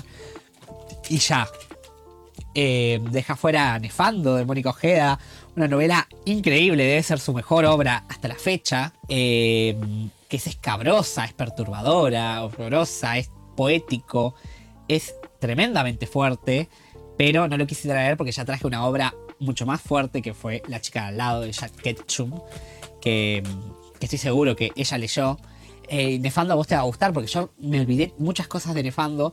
Tiene muchas referencias a Argentina y es como ¡wow! Eh, después, ¿cuál más dejaba fuera? Bueno, a Poppy Zeta Bright, que tenía su cadáver exquisito, una novela muy gay. Eh, dejé también mis, mis, mis, novelas de vampiros. de hecho, la más importante, que era como por qué la dejé afuera, pero porque era un movimiento muy... Y podría haber perdido con esa es Entrevista con el vampiro. No sabemos todavía si perdiste no. Entrevista con el vampiro de Anne Rice. Anne Rice, que es tipo. Eh, la autora de vampiros. La autora de vampiros. Y es una novela que me parece muy de terror. A mí me dejó muy mal la relectura. De hecho, no lo puedo terminar todavía porque es como, bueno, che, todo esto es muy feo. Todo, no, no, no, no, no. Ahora leo las cosas de una distinta manera, veo yo. Eh, en fin, dejó. No, Horacio Quiroga yo también lo dejé afuera. Sí, Horacio Quiroga. No, yo sabes que yo no lo contemplé, pero sí contemplé a. ¿A quién contemplé acá de Latinoamérica? A ver. Y a Cortázar, Sí, seguro. sí, bueno, yo por ejemplo dejé afuera Cortázar un cuento afuera. de Borges. ¿A Un cuál? cuento de terror de Borges que está dentro del libro de arena. eh, que no me lo acuerdo, no me acuerdo el título porque es un título en inglés. Ajá. Eh, pero nada, también dejé afuera a Borges, digo. Yo dejé a Shirley Jackson afuera. Bueno, me eso me parece- sorprendió. Yo sabía que Eso me sorprendió. Y pero porque Shirley Jackson me parece muy específica también. Y si bien, tipo.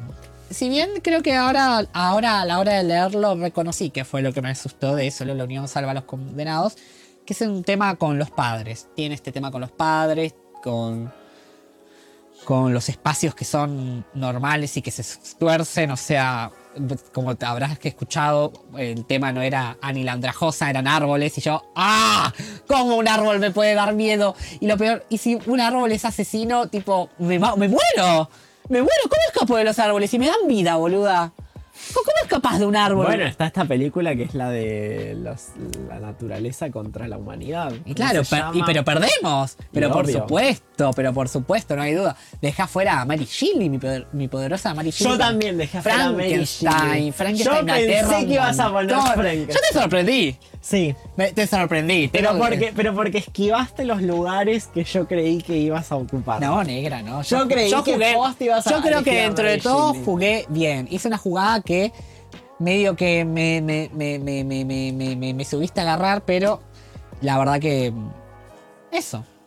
Estuvimos bien. Bueno, fue, fue una buena competencia, negra. Nos estamos dando la mano, querido Claro. público. Acá, acá, hoy, amigas. Amigas, hoy, amigas. Veremos con el veredicto de nuestros jueces. ¿Qué tal? Bueno, ya sabemos que eh, el veredicto lo van a escuchar a continuación, pero básicamente son las voces de eh, Lucas, Mara, eh, Bri, Leandro y Jack, nuestro editor de sonido.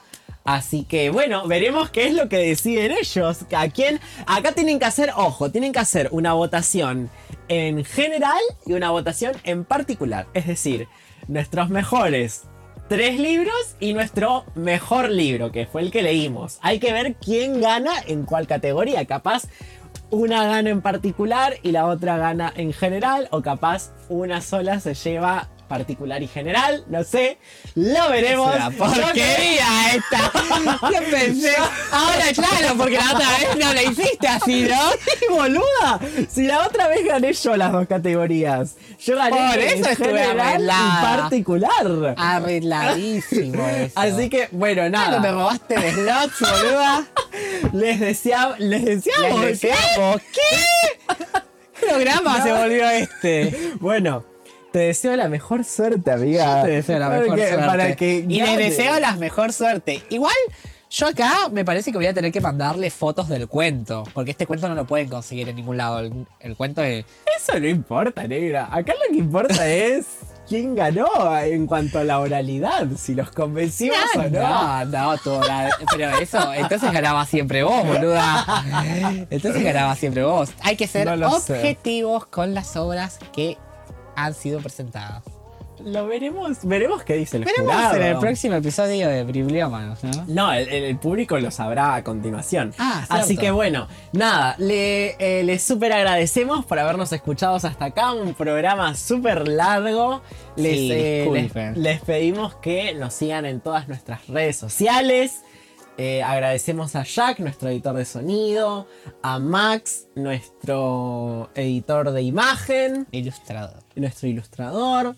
Eh, y bueno, nada, síganos en todas las redes que puedan, en Facebook, en Instagram, en iVoox, en Spotify, en YouTube y demás plataformas. Y bueno, nada, nos veremos en la próxima entrega. Bye. Adiós. Adiós.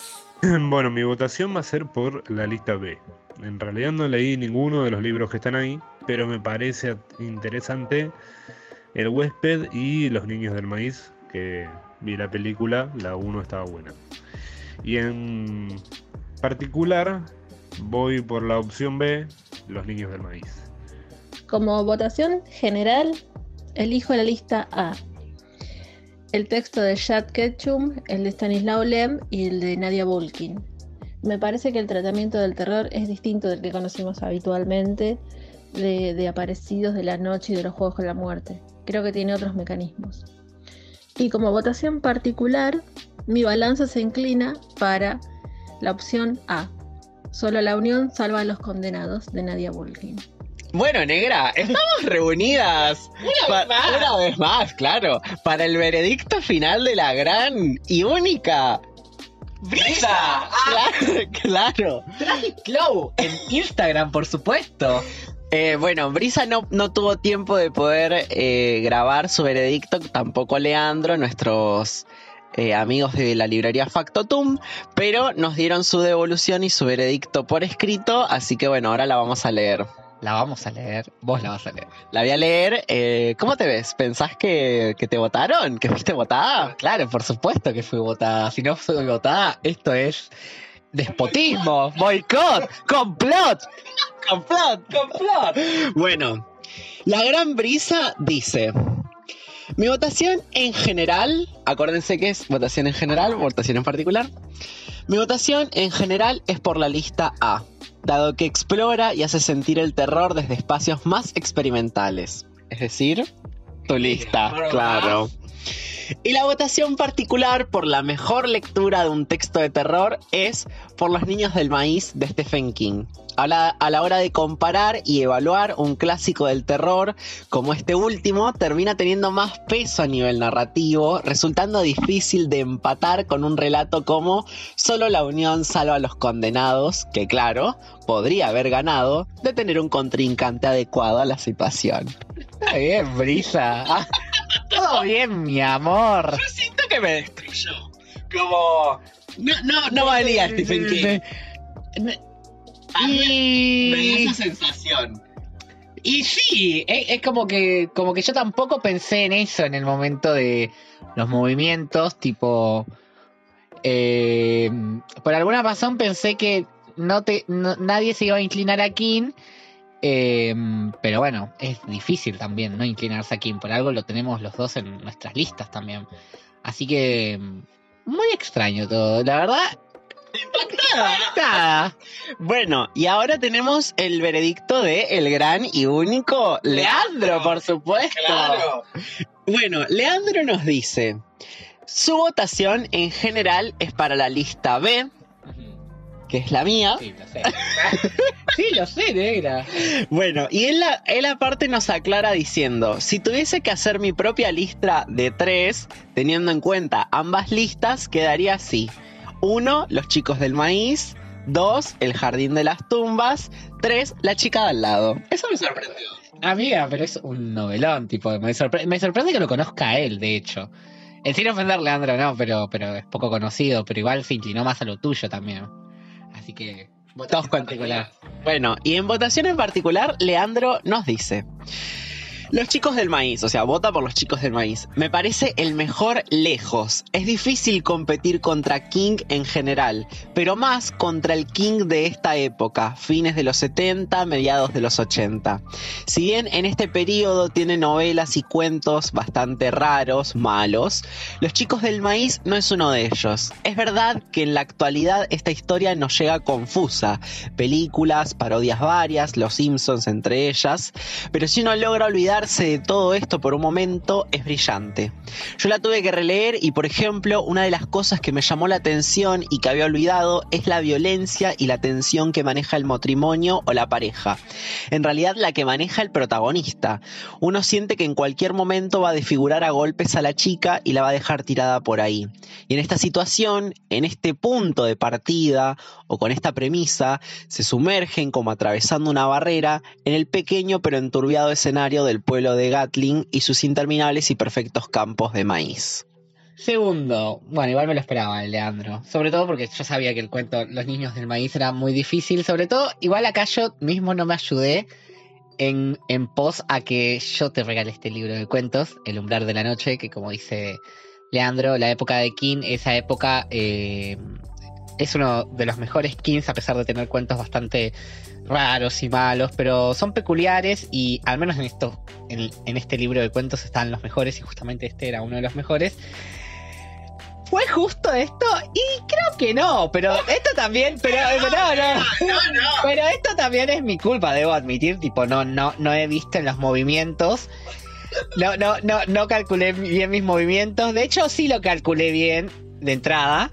Pero después me di cuenta como que mm, no, me parece que no. Como no, lo siento, no, papi. Bueno, de igual manera, esto no es, esto no es derrota, esto es el fin. claro, porque queda la votación. esto, Tu bit continue, claro. Ahora nos queda la votación a de. elegir a vos, estoy seguro, porque. Perdón, Jack, yo la mejor con vos, hermoso, vos divino, pero estoy seguro que te vas a inclinar, ¿eh? Sobre todo porque él me robó mi novela de putos que era de terror. Es como tipo, bueno, no hay más. Así que bueno, hagamos esto rápido, ¿vieron? Tengo que ir a leer más novelas de terror. Disculpen. Bueno, ahora nos queda la votación de Jack, que va a ser como la definitiva. Y bueno, eso. Gracias por escucharnos, gracias a Bri y a Leandro por mandarnos su veredicto. Así que bueno, nada. Gracias, gente, Gracias, gente. público. Hola, ¿cómo están? Bueno, yo soy Jack, el editor de sonido. Y bueno, me toca una vez más definir este juego. Vamos a hacer un repaso primero de cómo vienen la- las votaciones. Van empatando ambas listas con dos puntos en la lista general. Y después, en particular, va ganando la lista B, que es la lista de Carlos, con tres votos. Y la lista A, la lista de cafecito, con un voto. Mis votos van a ir para tanto para general como particular para la lista A, que es la lista de cafecito, por Solaris. Eh, lo que me pareció interesante de Solaris es esta fusión de ciencia ficción con, con terror. Realmente al escuchar a Carlos relatar esta novela, eh, me dieron muchas ganas de, de leerla. Yo en particular no leí ninguno de los otros libros, bastante arbitraria mi, mi selección, pero me quedó resonando ese, ese libro que bueno, que fue robado luego por, por Cafecito en, en la contienda. El ganador de general va a ser Cafecito. Así que bueno, felicitaciones. Y el ganador de particular, como mejor obra, sigue siendo Carlos. Así que bueno, felicitaciones a ambos. Nos vemos la próxima y espero que hayan disfrutado este capítulo.